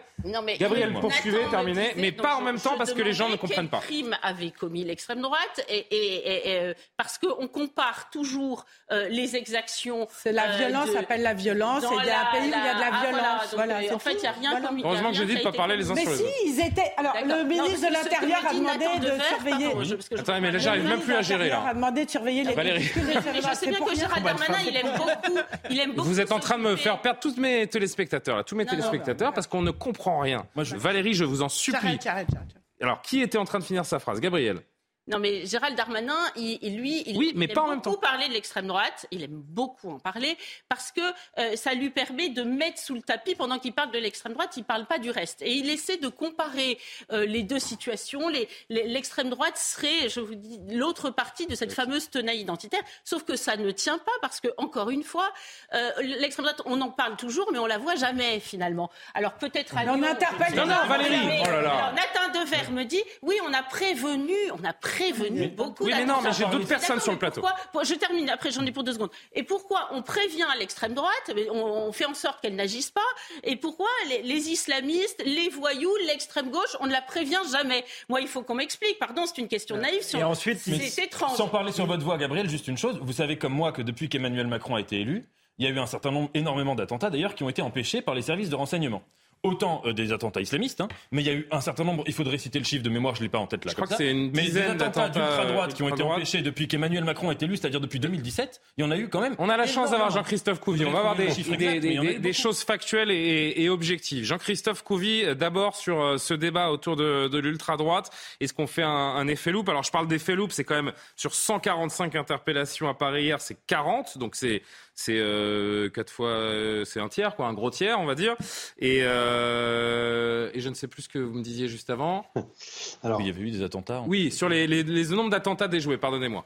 Alors là, le nombre d'attentats, je, je tiens. Bon, alors, restons euh, sur ce qui s'est passé hier, hein, factuellement. désolé, mais oui, factuellement. Alors en fait, c'est- l'extrême droite. Je veux dire, c'est plus facile d'intervenir parce que sur ce cas-là, euh, c'était des, personnes regroupées et qui sont suivies par les services de renseignement, etc. Bon, donc du coup, euh, on, les a spotés. Voilà, on, sait, on, sait qui ils sont. euh, on a pu les int- intervenir avant que justement ils commettent les méfaits. Moi, je trouve c'est justement tout l'honneur de la police, c'est de- de- d'empêcher y ait, qu'il y ait, euh, de- des blessés, et c'est bien d'intervenir comme ça. Maintenant, pour rebondir sur l'extrême gauche, parce que c'est pas plus fabuleux, hein, quand on a des antifas, moi j'ai toujours connu les skinheads et les redskins. Ça a toujours été ça. hein. Donc il y avait toujours ces, deux entités. Et les antifas, euh, hélas, existent aussi, euh, vont casser du flic. euh, dès qu'ils peuvent, attaquent aussi les commerces, les banques, etc. Ils font des manifs très souvent, j'allais dire, très violentes. Donc là, c'est pareil, les deux extrémités, il faut les, neutraliser. Euh, sur l'extrême droite, euh, Gabriel, euh, le 19 mars 2022, c'est il n'y a pas longtemps, l'extrême droite a quand même assassiné Federico Martin Aramburu. Voilà, donc c'était quand même des gens d'extrême droite. C'est des gens très dangereux aussi, peut-être même plus déterminés souvent que l'extrême gauche, qui est très politisée, j'allais dire, parce que c'est les anarchistes autonomistes, euh, c'est les black blocs, etc. Mais euh, voilà, l'idée, c'est pas d'aller assassiner quelqu'un. L'extrême droite, ils sont quand même assez très politisés et un peu fanatiques. Mais bon, dans tous les cas, il, faut que le gouvernement, quand on veut avoir la tranquillité des peuples, il faut effectivement s'attaquer aux extrêmes. Les deux extrêmes sont, sont néfastes. Merci. Euh, là, Oui. sur, le, sur le coup, en fait, ce qui est nouveau, effectivement, c'est qu'on a vu que sur ce match-là, c'était, j'allais dire, un peu l'international de l'extrême droite qui se donnait rendez-vous pour le grand soir. Et donc, c'était à Lyon, c'était à Paris, à Nice, etc. Là, on ne les voyait pas forcément venir faire le coup de poing. Voilà, c'est ça la, la nouveauté, j'allais dire, euh, qu'on voit aujourd'hui. Et effectivement, qui avait donné, entre guillemets, rendez-vous à des personnes d'extrême gauche et se servir de ces rassemblements comme un ring. Merci beaucoup, Jean-Christophe euh, Couvi, pour ces précisions du secré- secrétaire national unité euh, Non, mais attendez. SGP Police. Alors, je- Alexandre attend depuis un moment, Euh, et puis je voudrais quand même qu'on avance, parce que je vais, un moment. je vais aller plutôt dans le sens de Gabriel, donc ça, ça, ça tombe bien. Euh, Il faut d'abord faut définir les termes. Qu'est-ce que l'extrême droite? Euh, Est-ce que ça a un quelconque rapport, par exemple, avec le Rassemblement national dont on explique qu'il est d'extrême droite? Je ne crois pas. Euh, ensuite, c'est combien d'individus? Quarantaine d'individus en France, des abrutis. 40 interpellés. Interpellés, mais allez, euh, je vous dis, il y a, il y a peut-être 100 marginaux en France qui sont des abrutis. Euh, faut, faut le dire, et qui veulent peut-être pratiquer des ratonnades. Il y a eu effectivement euh, un meurtre euh, il y a pas longtemps. Et Il faut condamner ça absolument parce que ils salissent tout le monde, ils salissent la France ceux qui font ça. Mais on peut pas agiter cette menace pour prétendre que ces euh, 40 marginaux euh, ou ces 100 marginaux groupusculaires sont aujourd'hui ce qui fracture la société française. Ils ne représentent qu'eux-mêmes. Ils ne sont suivis par euh, personne. Et s'il y a une fracture quand même dans la, euh, en France, il y a des fractures sociales, on l'a vu pendant les Gilets jaunes, il y a des fractures culturelles, c'est ce à quoi on assiste avec ces supporters marocains qui ont la nationalité française pour certains d'entre eux et qui rejettent leur propre pays. Et ça, c'est un problème massif, c'est ce qui a conduit à dépêcher 10 000 euh, policiers. Et si on règle pas ce problème-là, pour l'instant, la société française, pour l'instant, la société française est extrêmement résiliente. Il faut quand même le rappeler. Euh, il y a eu le 13 novembre, il y a eu Charlie Charlie Hebdo, il y a eu Nice, on en parlait encore sur le plateau. Il n'y a jamais eu de tentative de vengeance. La société française est très pacifique. Mais le risque, c'est qu'on ait des gens qui pètent les plombs s'il y a des violences type supporters marocains qui se, qui se prolongent. Mais pour l'instant, on n'en est pas là du tout. Donc faisons pas croire qu'aujourd'hui, il y aurait une menace fasciste dans le pays. Ça, c'est de la blague. Dernier mot avant le rappel de l'actualité, euh, Karim Abrik. Et, ce qui m'énerve aussi, c'est que j'ai l'impression que tout le monde s'énerve en disant non, non, il y a plus, il y a de l'extrême droite, non, non, c'est l'extrême droite. Attendez, là, on condamne tous les extrêmes, on condamne mmh. la violence, on se réjouit que les policiers aient pu euh, neutraliser ce groupe et j'espère qu'ils vont être capables de le faire aussi, euh, que ce soit l'extrême gauche ou quoi que ce soit. Par ailleurs, on l'a dit, on parle d'une quarantaine de personnes de cette mouvance. On a vu qu'il y a eu au total, si on parle de euh, il y a quelques jours et hier, c'est à peu près 450 interpellations. Est-ce qu'on peut avoir le profil aussi des différentes interpellations. Donc ça, je pense que ça va prendre... Exactement. Il faudrait connaître les peines également, parce qu'il n'y a pas grand-chose à qualifier, j'imagine, dans, la plupart des cas, et que ce sont des gens qui, euh, allez, au mieux, passent une nuit euh, au poste. Exactement. Donc, non, mais ce que je veux dire, c'est que pour avoir un vrai profil, un profil complet, pour hmm. comprendre la situation aussi. Euh, parce que sinon, après, j'ai l'impression que chacun reprend ça à son compte en disant, vous voyez, vous avez dit ceci, vous êtes... Non, c'est pas la situation, elle, est comme ça. Par ailleurs, quand euh, Alexandre, vous, vous disiez, bon, euh, qu'est-ce qu'on entend par ces groupes d'ultra-droite ou quoi que ce soit, parce que ça serait bien effectivement de savoir de qui on parle là-dedans. Vous savez, même aux États-Unis hein, et un petit peu partout là, dans certains pays, quand on regardait les manifestations de Black Lives Matter, il y avait des petits groupuscules d'extrême droite, des suprémacistes blancs. Beaucoup plus aux États-Unis. Hein. Oui, oui, tout à fait. Mais ce que je veux dire, donc, c'est un phénomène qu'on voit et la France ne fait pas exception. Il y a ces groupes violents. Et quand je regardais dans un article dans Le Monde, juste on va conclure, dire, euh, qui sont les militants d'extrême droite interpellés à Paris après le match France-Maroc. La première phrase, l'un participait au meeting d'Éric Zemmour et affirme vouloir entrer dans la gendarmerie. Un deuxième fait partie de groupes de messagerie intitulés Hitler ou anti-PD. Donc, donnez-moi un peu le lien entre quelqu'un qui faisait partie de, qui, qui participait au meeting d'Éric Zemmour et un autre qui fait partie d'un groupe de messagerie intitulé Hitler ou anti-PD. Donc, effectivement, je pense qu'il y a une réflexion à avoir. Cela dit, évidemment, on condamne tout ça, on condamne les extrêmes et... Euh, c'est juste des abrutis, en fait. c'est l'extrême droite. Oui, mais... on est très en retard, je suis désolé. Non, il est 23h02 et j'ai deux minutes de retard. vous savez quoi On fait le rappel de l'actualité et si vous voulez, je vous donne euh, un mot chacune. Voilà. Euh, Mathieu Devez. je donne la parole à Mathieu Devez. Elisabeth Borne actionne le 49-3 pour la dixième fois devant l'Assemblée nationale. La Première ministre souhaite ainsi adopter sans vote le projet de loi de finances pour l'année prochaine. De leur côté, les députés de la NUPES dépostent une nouvelle motion de censure. Nicolas Sarkozy sera fixé sur son sort judiciaire le 17 mai. Trois ans de prison avec sursis ont été requis en appel contre l'ancien président. Il est rejugé à Paris pour corruption et trafic d'influence dans l'affaire dite des écoutes. La même peine a été demandée pour ces deux coprévenus, l'ancien magistrat Gilbert Azibert et Thierry Herzog, l'avocat historique de l'ancien chef d'État. Une grève inédite des infirmières britanniques a débuté aujourd'hui. Face à l'envolée des prix et la crise du système de santé publique, elles réclament 19% d'augmentation de salaire. Jusqu'à 1000 infirmières participent à cette grève. Le mouvement concerne l'Angleterre, le Pays de Galles et l'Irlande du Nord. Enfin, au moins un mort dans un bombardement ukrainien sur Donetsk. Selon les autorités pro-russes de ce bastion séparatiste de l'Est de l'Ukraine, un civil a été tué et neuf blessés. Les roquettes auraient touché des immeubles d'habitation, des bureaux, une église ou encore une école et un terrain de sport.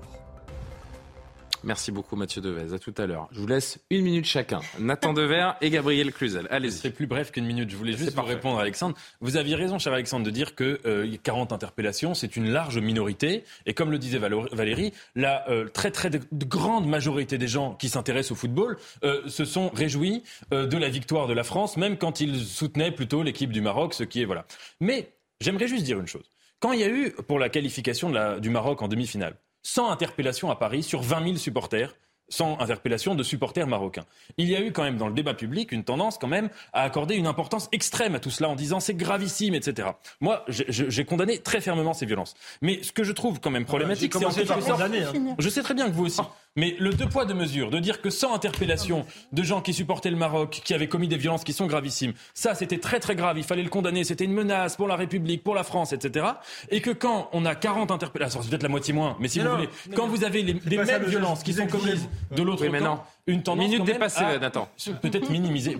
Minute Non, mais c'est. Non, mais- Gabriel Cluzel, Gabriel Cluzel, Gabriel Le Cluzel, Gabriel Ah, Cluzel, Gabriel Cluzel, Gabriel Cluzel, Gabriel Cluzel, Que la critique n'est Gabriel pas acceptée de ce Cluzel. côté-là, c'est tout. C'est ça qui Non, je veux Gabriel rappeler que les 40 personnes interpellées n'ont absolument rien fait. Voilà. C'est, c'est- alors, ils ont été Vous interpellés dit parce que. Non, mais je, bah oui, mais je le répète parce que visiblement, ça n'a pas été compris. On ne Oui. peut pas comparer des gens qui Mais à ont été Lyon, c'était, interpellés à Lyon, parce c'est- qu'ils ont lancé des dit. tirs de mortier. Vous avez dit sur les 147, il y avait 40 militants euh, d'ultra-droite. Donc, si vous voulez essayer de nous faire croire, Nathan Devers, que la France tremble autant euh, de la peur, de la délinquance, faire On va que s'arrêter les là. l'extrême Extrêmes droite, entraînent c'est la pas, violence. c'est pas vrai. Non, parce que faire Les croire que ça extrêmes entraînent la représente violence. le Bah même si. poids, c'est un oui. Mensonge. Non, c'est pas un mensonge. Si vous- non, Valérie, vous avez épuisé votre temps de parole. J'ai rien dit. Sur ce thème, non, sur ce thème, vous avez épuisé votre temps de parole. Oh. Karim a vraiment 5 secondes. Aidez-moi. je voulais juste rappeler quand même, globalement, on dit ça s'est bien passé, tout ça, mais quand même, il faut se rappeler qu'il y avait 25 000 personnes donc, sur les Champs-Élysées, à peu près 2200, 2500 policiers. Ça, ça, ça. veut dire à peu près un policier par 10 individus c'est sur les Champs-Élysées. Non, non, c'est très- mais ce que je veux dire, c'est qu'imaginez, ça fou. prend un policier C'est pour, Moi, ça me fait penser pour à Israël. surveiller En fait, les oui. manifestants. C'est fou d'en arriver là.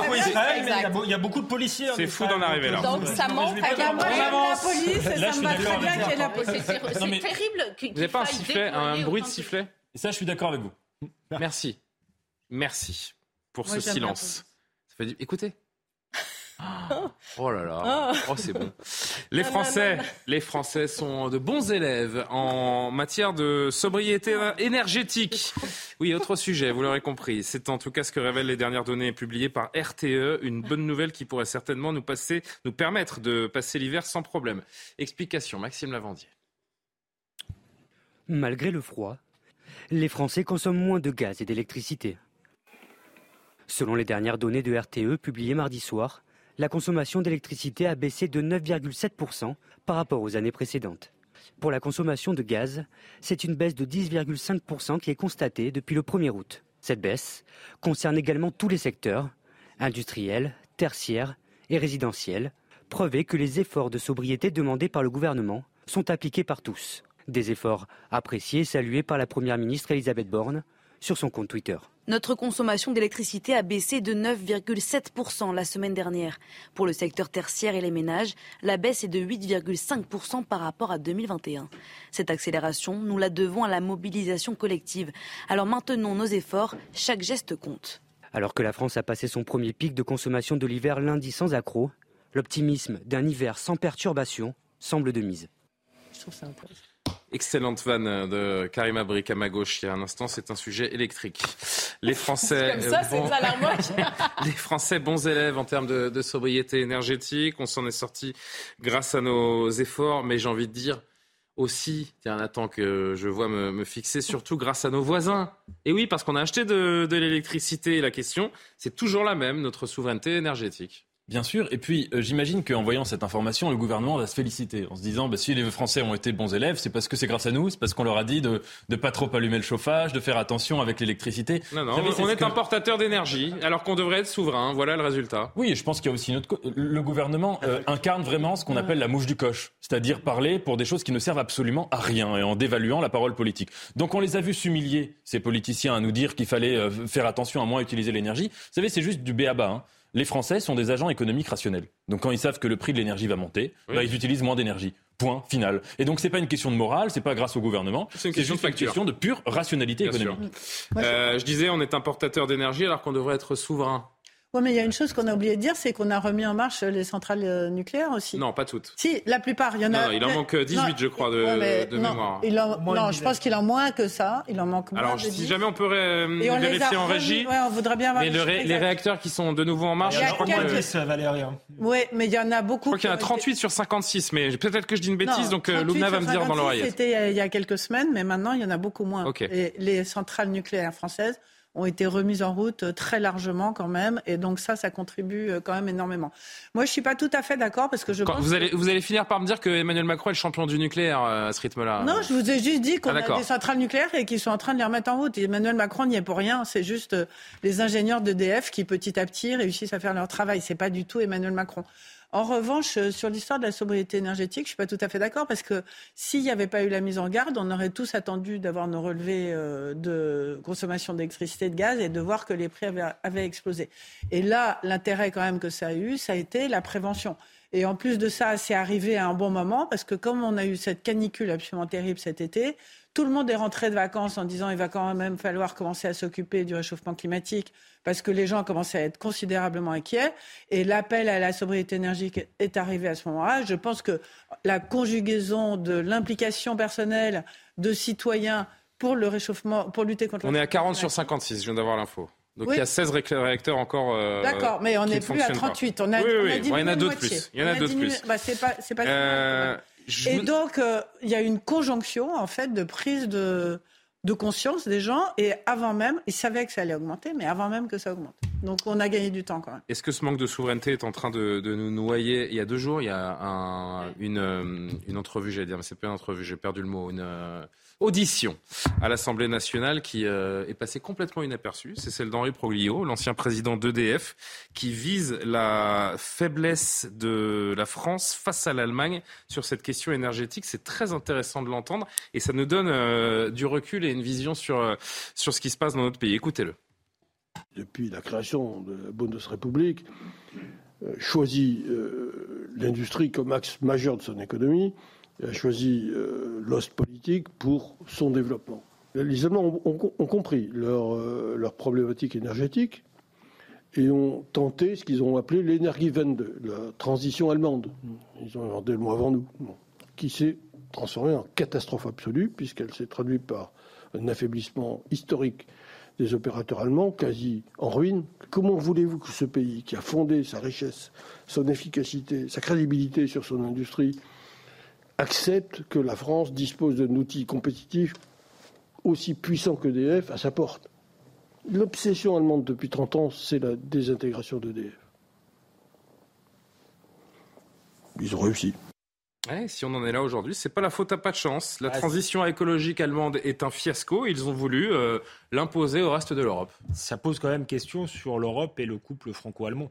Euh, nos principaux partenaires, ceux sur, lesquels on doit s'aligner, eux défendent leur souveraineté, leur industrie, jalouse. euh, l'avantage qu'on avait, le seul avantage indu- industriel qu'on avait euh, sur eux, et, nous, ont voulu nous entraîner aussi sur cette transition énergétique, parce que les éoliennes euh, qui sont en France sont fabriquées en Allemagne. Donc effectivement, ce, que, dit Proglio est très juste. Ensuite, sur la question de la souveraineté en, en, en général, c'est une question très grave parce que derrière, il y a l'ade- il y a l'indépendance. Euh, on parle de Vladimir Poutine, on s'indigne, que qu'on ait des liens avec lui, etc. Euh, L'Allemagne était totalement indépendante de Vladimir Poutine et nous, euh, avec un appareil euh, nucléaire moins performant, on va se mettre dans la dépendance d'autres pays. On parlait tout à l'heure du, du Qatar, euh, par exemple, en matière de euh, voilà, ça, ça nous oblige à avoir des, des relations avec des pétromonarchies, par exemple, qui n'ont pas forcément, qui sont pas forcément plus vertueuses que, que, que la Russie. Et de manière générale, oui, la, la- la souveraineté, c'est un outil de, de puissance. Je parlais euh, euh, des pétromonarchies, mais on pourrait prendre aussi l'exemple de la Chine. Autre chose que sur l'énergie, on s'est rendu compte pendant le Covid qu'on on ne produisait même plus de, médicaments. Vous imaginez qu'on est dépendant de la Chine, qui n'est quand même pas une grande démocratie sur la production de médicaments. Ça peut être un, un instrument de pression. Si demain la Chine dit on ne vous livre plus de, euh, de, mé- de médicaments, euh, on voit bien euh, qu'elle a un outil de pression formidable. Et sans nous. aller jusque-là, si on reste sur le couple franco-allemand, on voit que les Allemands savent défendre leurs intérêts là où nous en sommes pas- incapables, où nos élites. pas Au nom d'une idéologie européenne qui peut être qui peut être belle, mais qui, à mon avis, n'est pas réaliste, parce que la plupart des nations veulent rester des, des nations, et donc qui doit, à mon avis, évoluer vers une coopération entre nations, mais à, à partir du moment où l'intérêt vital euh, d'une nation est en jeu, euh, normalement, le rôle d'un chef d'État, c'est de défendre cet intérêt-là. Gabriel qui veut réagir? Oui, d'ailleurs, sur le, vous allez me dire si j'ai tout compris, mais sur le, plan de sobriété, les économies, on se glorifie d'avoir fait des économies euh, d'électricité grâce au grand sens civique des Français. Alors, si c'est le Français moyen comme moi qui rajoute un pull, c'est bien. Mais si c'est euh, l'industrie ah, qui euh, euh, met la, se met en veille parce que elle n'a pas. C'est l'industrie et les entreprises qui ont payé le plus, le et, fort. Et alors là, c'est quand même le comble, alors que l'on vient de nous, nous dire il y a quelques mois qu'il il fallait réindustrialiser le pays. Mais à la lueur de la bougie, ça va être quand même extrêmement compliqué. Donc on Vous savez que, combien est le mégawattheure en ce moment? Il est à 600 euros contre 30 euros normalement. C'est 20 fois plus cher que d'habitude de s'offrir de l'électricité. On, voit des, au-delà des entreprises, des bouchers, des grandes entreprises ou des moyennes entreprises, on voit des commerces, des bouchers, euh, des boulangers qui utilisent euh, de l'énergie pour leur, leur frigo, leurs fours qui sont en grande difficulté. Alors vous parliez de, cette audition, mais moi, l'Allemagne, c'est pas elle qui est à blâmer en, dans un certain sens, puisqu'elle joue sa partition. On peut pas lui reprocher d'avoir joué sa partition. Le problème, c'est nos politiques qui n'ont pas joué la partition de la France. Nous avions un trésor entre nos mains et nous l'avons euh, laissé dilapider. Et, je remarque qu'une fois encore, euh, aucun de ceux dont la responsabilité pourrait être engagée n'est finalement euh, ne sort du bois, ne, n'est mis en cause. Et c'est quelque chose qui me, qui me frappe profondément. On a saccagé notre indépendance et ça, et ça c'est profondément choquant. Vous parliez de l'Allemagne, mais il y a aussi quand même l'Espagne et le Portugal qui ont aussi tiré leur épingle du jeu, qui se sont débrouillés pour exactement, qui ont fait en sorte de protéger euh, euh, leurs pays respectifs. Il y a le fameux alignement. Je vais vous dire, ça fait je ne sais pas combien de mois là qu'on parle de cette crise énergétique. J'ai beau euh, en parler quasiment chaque semaine et reposer à chaque fois la même question. L'histoire de l'alignement du prix de l'électricité sur celui du gaz, j'ai beau retourner ça, peut-être que mon cerveau n'est pas assez développé, j'ai beau retourner ça dans tous les sens, je ne comprends pas je ne comprends pas pourquoi le prix de l'électricité est aligné sur le prix des gaz et pourquoi on n'en sort pas. On a, on l'a lâché cette. Par lâcheté, par idéologie, par peur de, euh, contrarier. Euh, mais quel est le rapport en fait Pourquoi est-ce qu'on indexe le prix de l'électricité sur celui du gaz Parce que l'Allemagne l'avait décidé, parce que c'était. Ah, parce que euh, l'Allemagne ah, c'est beaucoup plus. Oui, l'Allemagne a décidé. Les Allemands ont décidé. On a lâché ça. Au nom de la solidarité européenne. Ça y est, j'ai compris. C'est ça. Non, mais c'est exactement ça. C'est exact. Et quel est le sens de cette mesure bah, le sens, c'est que ça arrangeait les Allemands parce qu'ils avaient plus de gaz. Ah oui, d'accord. Ah, mais bien sûr. Et nous, on avait donc, plus nous sommes les paillassons de l'Allemagne. Non, mais c'est la, même histoire qu'Henri Proglio, c'est-à-dire que nous, on avait l'électricité avec nos centrales nucléaires. Les Allemands n'en avaient pas à cause. Euh, Quelle bah, faiblesse politique, quand même. Et du coup, c'est Angela Merkel qui a poussé l'Europe à aligner le prix de l'électricité avec le prix du gaz. C'est même plus grave que ça, parce qu'à la limite, on pourrait se dire on peut être solidaire avec les Allemands, on fait des prix communs, etc. Mais là, euh, la France demande un bouclier tarifaire. Euh, en, échange, vu que c'est indexé sur le prix du gaz, euh, la France dit on va mettre en, place un, bouclier tarifaire pour éviter que les prix explosent. L'Allemagne ne veut pas. Donc dans ces cas-là, il pourrait y avoir un rapport de force qui n'est pas du tout engagé par euh, Emmanuel Macron, qui était chez Biden euh, la dernière fois, mais qui, qui ne, ne, va pas voir son partenaire allemand sur euh, des questions qui nous concernent directement. Eh ben, c'est formidable, tout cela. Et on est entré, d'ailleurs, ne vous y trompez pas, hein, on est entré de plein pied dans l'ère de l'énergie chère et ça va durer pendant, pendant un moment. C'est dire on est en train de batailler pour essayer de sortir de ça. Hein. Normalement, on va, finir, on va y arriver, je pense. On bataille, on bataille, comme vous bah dites. On bataille bien. une décision. Pardon, une décision historique. Et là, j'arrête de sourire parce que cette histoire, elle est, complètement folle. La justice a annulé la condamnation pour viol sur mineur euh, aujourd'hui de Farid El Aïri. Il a été jugé coupable en 2003 et cette décision, c'est un fait rarissime. C'est surtout la fin d'un calvaire pour cet homme qui vivait avec une, entendez bien, qui vivait avec une réputation de violeur depuis plus de 20 ans. Désormais, à 41 ans, il va pouvoir demander réparation financière. La, la justice s'est trompée. Il va porter plainte également contre la jeune fille qui l'avait accusée à tort. Alors, cette adolescente, elle a bien été victime d'un viol à l'époque, mais c'était son, propre frère qui en était l'auteur, on le sait euh, désormais. Plus d'informations avec Noémie Schulz et on discute de ce cas assez exceptionnel. Cette reconnaissance de son innocence, Farid El Aïri l'attendait depuis ce jour de 1998 où une jeune fille de son quartier l'a accusé de viol. Il avait alors 17 ans. Ce matin, la Cour de révision de la Cour de cassation a reconnu que plus aucune charge ne pesait sur lui, qu'il s'agit bien d'une erreur judiciaire. La décision qui le lave de toute accusation sera affichée dans sa ville mais aussi publiée dans les journaux qui à l'époque avaient donné son nom. Mais ça ne suffira pas à effacer toutes ces années de souffrance. Je ne souhaite à personne de vivre ce que j'ai vécu. J'ai fait une année d'incarcération, mais les 23 ans d'incarcération euh, mentale, c'est ce qui est le plus difficile, vous savez. Les coups, ça fait mal, mais les mots, ça reste, ça restera à vie. Farid El Aïri a annoncé sa volonté de déposer plainte contre son accusatrice pour dénonciation calomnieuse. Une femme qui, à l'époque, avait 15 ans et qui était victime d'inceste de la part de son grand frère. Ce matin, son avocate a dit qu'elle était très soulagée que l'innocence de Farid El Aïri soit enfin reconnue. Depuis 1945, seules 12 affaires ont connu un, tel sort. C'est historique. Mais euh, Nathan, j'ai envie de m'adresser au philosophe que vous êtes dans un premier temps. Cet homme pourra-t-il s'en relever un jour malgré tout? Je pense que rien ne réparera ce qui lui est arrivé, euh, qui est en effet, vous l'avez rappelé, très, très rare. Mais il peut y avoir n'importe quelle indemnité, n'importe quelle excuse, n'importe quelle reconnaissance. En vrai, ce qu'on apprend, c'est une vie qui est détruite, qui est gâchée. Il parle d'incarcération euh, mentale ou psychologique. Parce qu'il a fait un euh, an de prison, mais derrière, sa vie est, une plus de 20 ans qui sont Et c'est pas n'importe quelle 20 années. Enfin, c'est les, les 20 années de la jeunesse euh, qu'il a, qu'il a, qu'il a perdu et qu'il a vécu dans une, dans une culpabilité sans, sans, sans crime, si vous voulez. C'est des situations qui sont absolument terribles. Il y a eu un roman cette année de La petite menteuse de Pascal Robert Diard, qui est situation un peu différente, mais qui, raconte une histoire analogue. Et, et ça nous devrait nous faire réfléchir, en fait, sur notre modèle de justice toute justice est confrontée à la question est-ce qu'on préfère un innocent qui va en prison ou un coupable qui est en liberté? Et en fait, on est obligé de choisir. C'est-à-dire qu'on est obligé, quand on réfléchit à nos principes de justice, d'accepter l'un ou l'autre. C'est-à-dire que si on estime que c'est toute la question de la présomption d'innocence, de se dire qu'est-ce qui est pire entre les deux. Et en effet, la grande solution qui a été apportée par l'État de droit français, c'est de dire mieux vaut un coupable en liberté qu'un innocent en prison. Et l'histoire de Farid Alaïri, à mes yeux, le montre. Écoutez, Maître Berton, on fait un tour de table. Chacun va, dire un mot là-dessus parce que j'ai envie qu'on s'attarde un, instant là-dessus. Maître Berton qui défendait euh, Saïd El Aïri, euh, Farid El Aïri, pardon. Euh, et, d'ailleurs, si on peut enchaîner cet extrait également de, Farid El Aïri. Écoutez donc Farid El Aïri et son conseil. C'est une décision historique. Farid est le 12e, 12e révisé depuis 1945.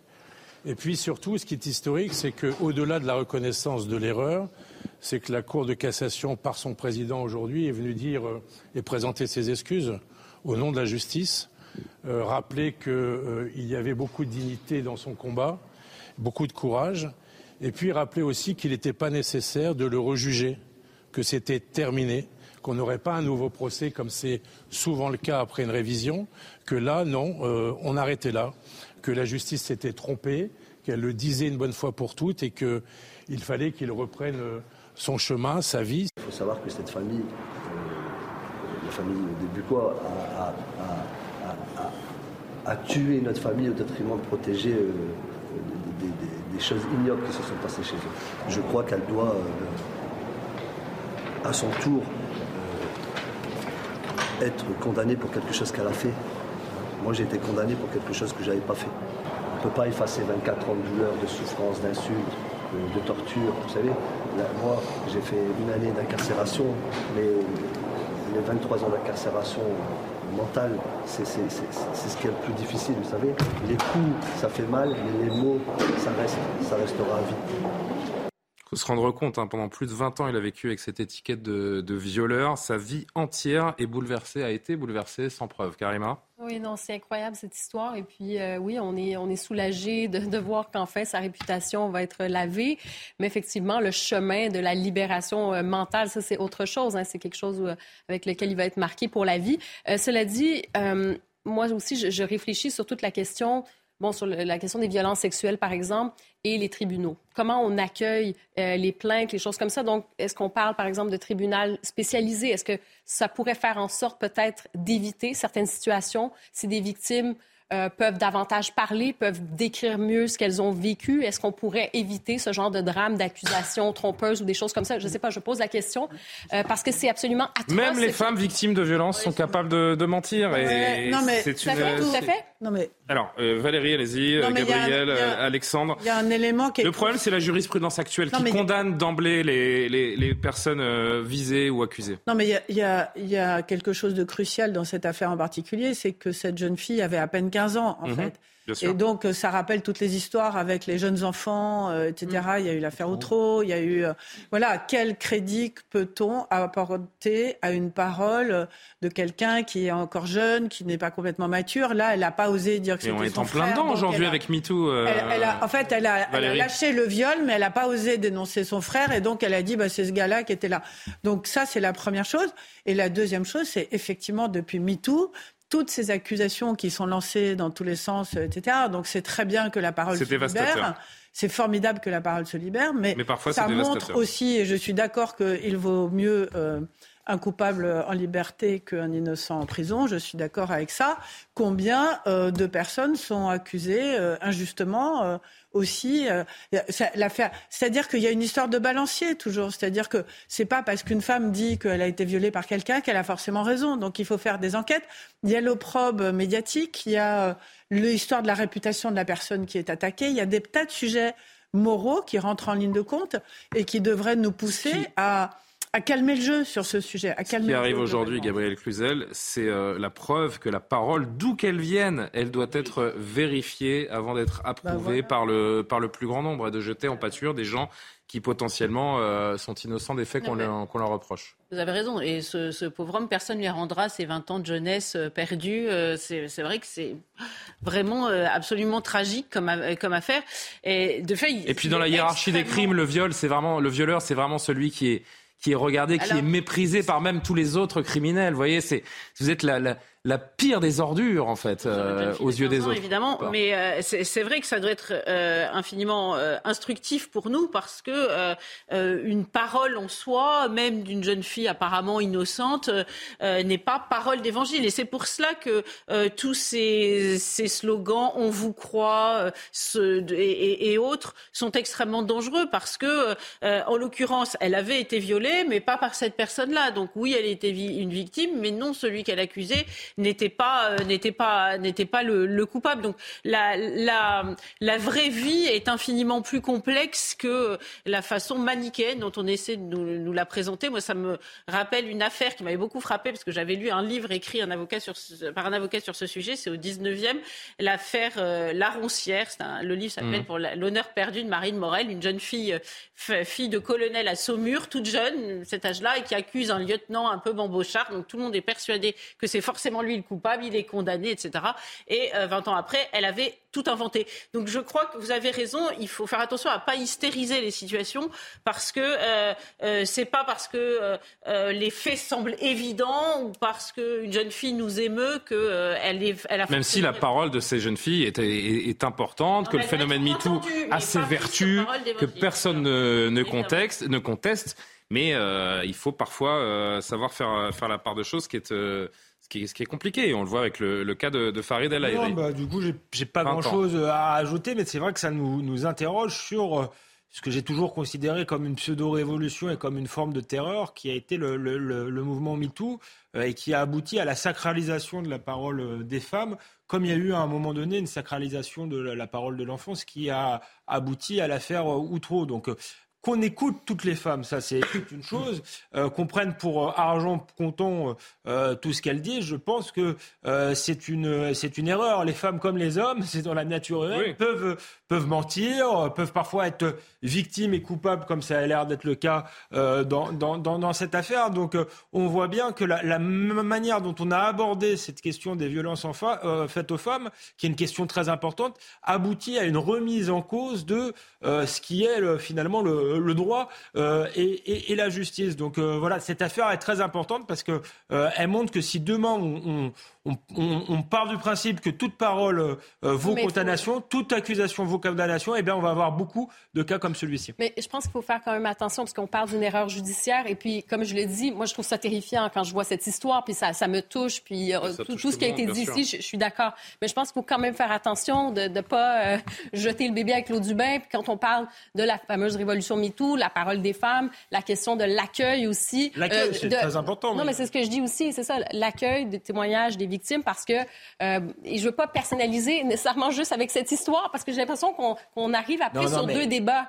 Et, cette histoire euh, était avant MeToo, il faut, faut, avoir l'honnêteté de dire que c'était avant, avant MeToo, mais on voit à quoi ça pourrait aboutir, si vous voulez. Hmm. Et moi, je pense... Euh, que l'accueil c'est très important, parce mais que pour pas moi, ce je qu'elle crois réclame. à la présomption d'innocence et c'est pas pour rien aussi que souvent on va dire. mais là, c'est de la présomption de culpabilité, en C'est pas ce qu'elle hein. réclame. Euh, L'accueil des femmes, moi, je trouve que c'est très important. Ce qui se fait en Espagne est formidable, ce qu'on fait pas du tout en France, de protéger euh, les femmes euh, battues. Mais ça, là, c'est pas ce qui est réclamé. Ce qui est réclamé, c'est une présomption de culpabilité. C'est inverser euh, tout ce qui fait, qui est au fondement du, du- de la justice. Et puis pour, pour conclure sur ce, sur ce sujet, sur un, sur un autre versant, avant de retrouver Mathieu Deves pour un, un dernier point sur l'actualité, c'est quand même bien aussi peut-être de voir que, que la justice est capable de reconnaître ses torts.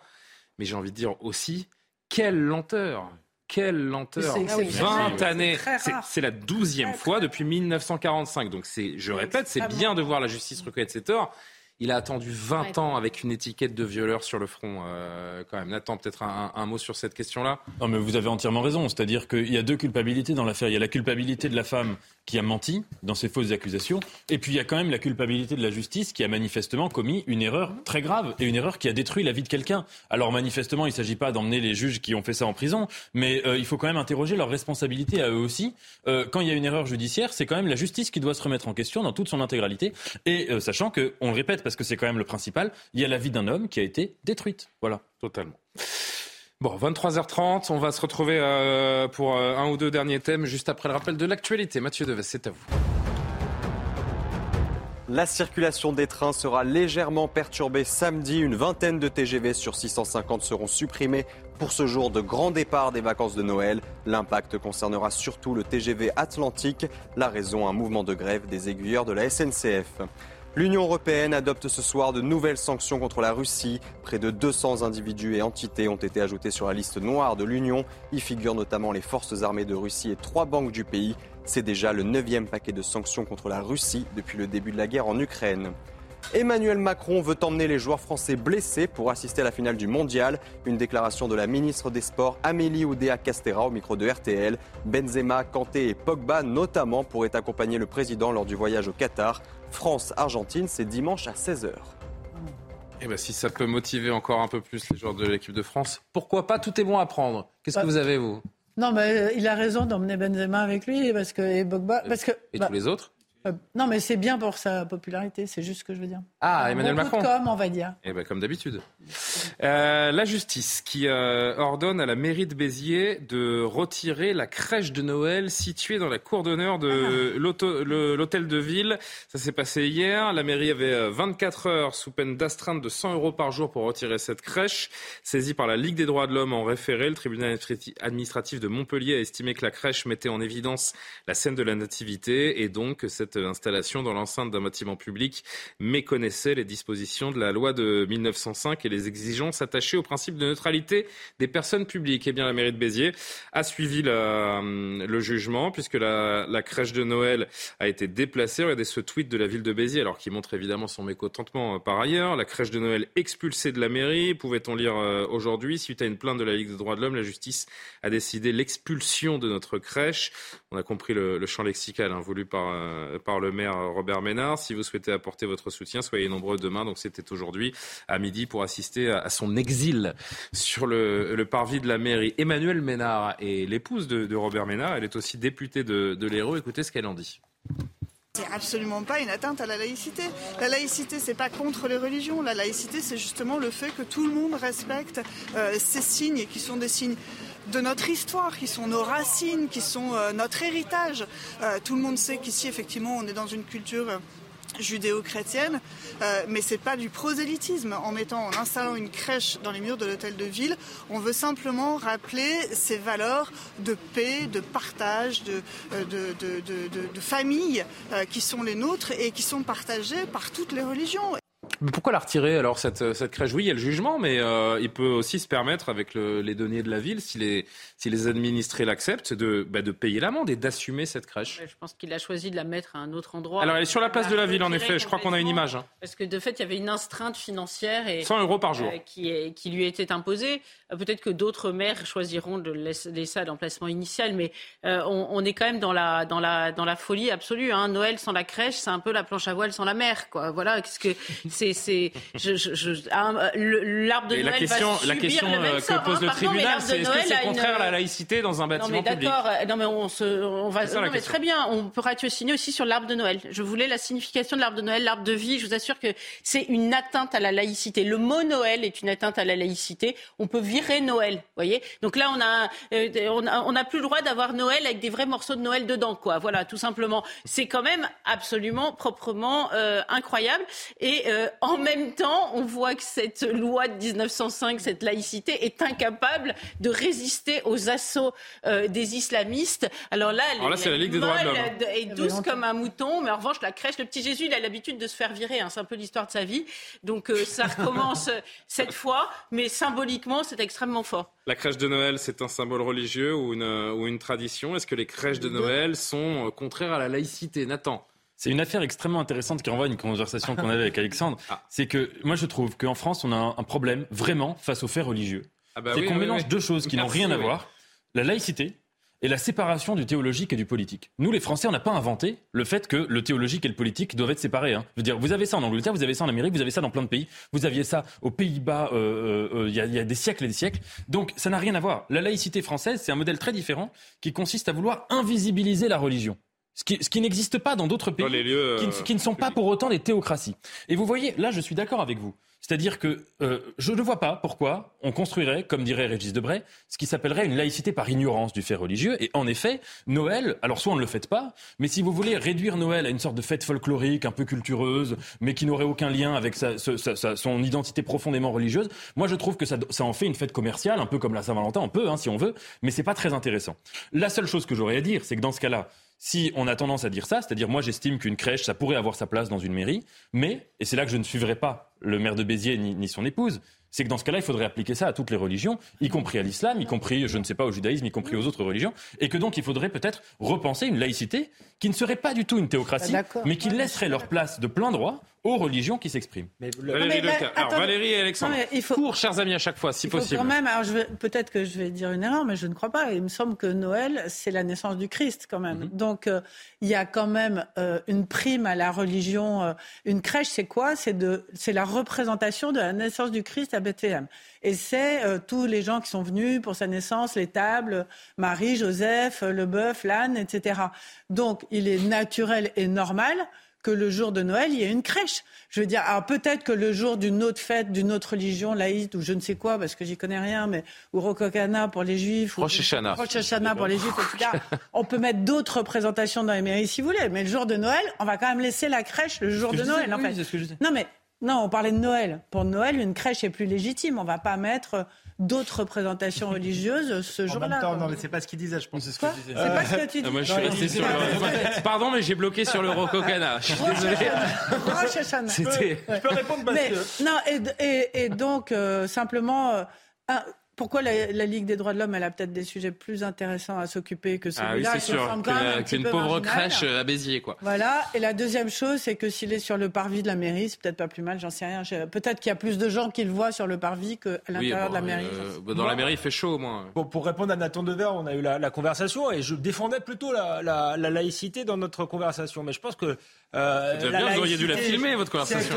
On l'aurait rediffusée. laïcité, euh, mais, mais la laïcité que je défendais n'est pas celle-là. Elle a été dévoyée, la laïcité. Je vais vous raconter une histoire. Moi, Pas trop longue, hein. Je suis, ouais, je vais essayer, je vous connais. vais essayer de faire court, mais je suis allé à l'école primaire dans les années 90. Donc ça remonte pas à, si longtemps que ça. Dans, une ville de gauche qui s'appelle Épinay-sur-Seine, qui était la ville du congrès d'Épinay, avec des, des, des enseignants, des instituteurs qui étaient plutôt des bouffeurs de curés, des laïcs qui m'ont appris plein de choses.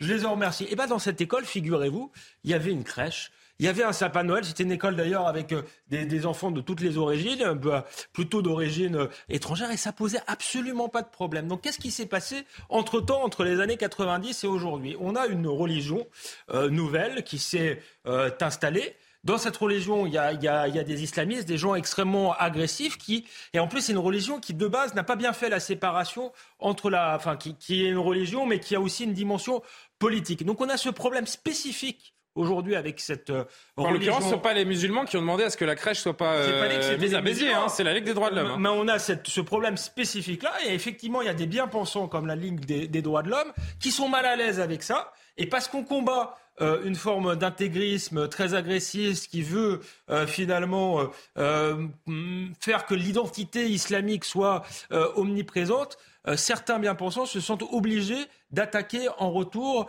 euh, ce qui est euh, non seulement une, une, religion, mais aussi euh, qui fait partie de notre culture. Parce que les laïcs bouffeurs de curés dont je vous parlais étaient laïcs, mais avaient bien conscience que la, pays, la France était un pays de tradition chrétienne et que Noël était d'ailleurs une fête qui dépassait, ça a été dit, même la, la, la tradition chrétienne. Donc là, je pense que en réalité, le combat de, de, de la Ligue des droits de l'homme, c'est un combat politiquement correct parce qu'ils ne veulent pas assumer d'avoir à mener un combat aujourd'hui contre euh, une religion, ou au moins une partie de cette religion qui est particulièrement euh, agressive et qui n'a rien à voir avec notre, notre culture.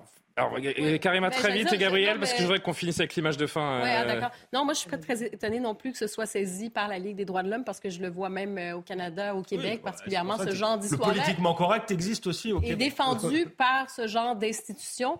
Et je vous dirais, dans le contexte d'aujourd'hui, 2022-2023, hein, l'abolition de ces symboles culturel, de tradition, certains diront peut-être religieux, ben c'est la concession que font des pays occidentaux pour ce qu'on appelle le fameux vivre ensemble. Je pense que c'est un peu tout simplement ça. Ah Et dans cette logique, certains voudraient même dire bon ben euh, Noël, fêter Noël, avoir un férié le jour de Noël, c'est quelque chose qui va à l'encontre de la laïcité. On devrait ouvrir à d'autres fêtes religieuses, d'autres journées neutres de fériés, par exemple. En 10 secondes, euh, Gabriel, s'il vous plaît. Déjà, si on veut euh, déchristianiser toute la France, ça va être compliqué. Notre ère, je rappelle, elle, est, elle est chrétienne donc il va falloir commencer par ça, arrêter de compter après Jésus-Christ. Enfin, c'est absolument sans fin, donc il y a vraiment un boulot euh, énorme pour, euh, pour ces gens-là. Et puis surtout, c'est un préjudice pour, euh, pour nos enfants. Moi, c'est un professeur de français qui me racontait ça. Il me dit aujourd'hui, on n'ose plus apprendre le, fait chrétien aux, enfants, ne serait-ce que sur le plan culturel. Comment voulez-vous parler de Racine, Pascal, Corneille et les autres si vous ne savez même pas les fondements de la, la religion catholique qui est quand même consubstantielle à la France? Donc elle me dit, je vois arriver des enfants qui euh, sont absolument hermétiques à cette littérature, par exemple, et à notre histoire. Il est l'heure de se de se saluer, de se séparer, oh. mais jamais sans une image de, fin. C'est une petite séquence, une petite vidéo de fin que je vais vous proposer ce soir. Vous savez, et c'était l'introduction de notre émission, les Bleus euh, sont en finale de Coupe du Monde. Ils ont remis au, goût du jour cette chanson qui, dont Nathan est fan d'ailleurs, Free from Desire, vous savez. La la la la la la la. On l'entend tous les jours et à chaque match, qui est devenu le chant de ralliement des vestiaires après la victoire. Euh, après la qualification en finale hier, il y a un groupe français originaire d'Aix-en-Provence qui s'appelle French Fuse. Je les salue, ils nous regardent. Ils ont décidé de proposer un petit remix très français de ce tube. Un peu de créativité, un peu d'humour, une bonne bouteille de vin. Et voilà le résultat.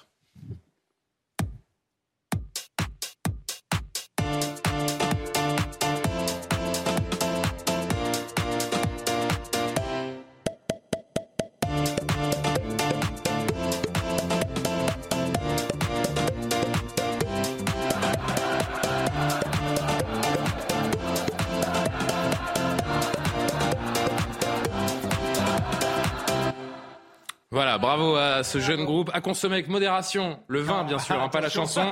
Allez, les Bleus, dimanche 16h. D'ici là, merci à tous. Merci à Loubna Daoudi, Nesla Trèche, qu'on préparait cette émission. Je vous dis à demain. Demain, c'est vendredi. Rendez-vous dans l'heure des Pro 2. C'est l'excellent Elliot Deval qui reprendra Soir Info pour le week-end. Bonne soirée.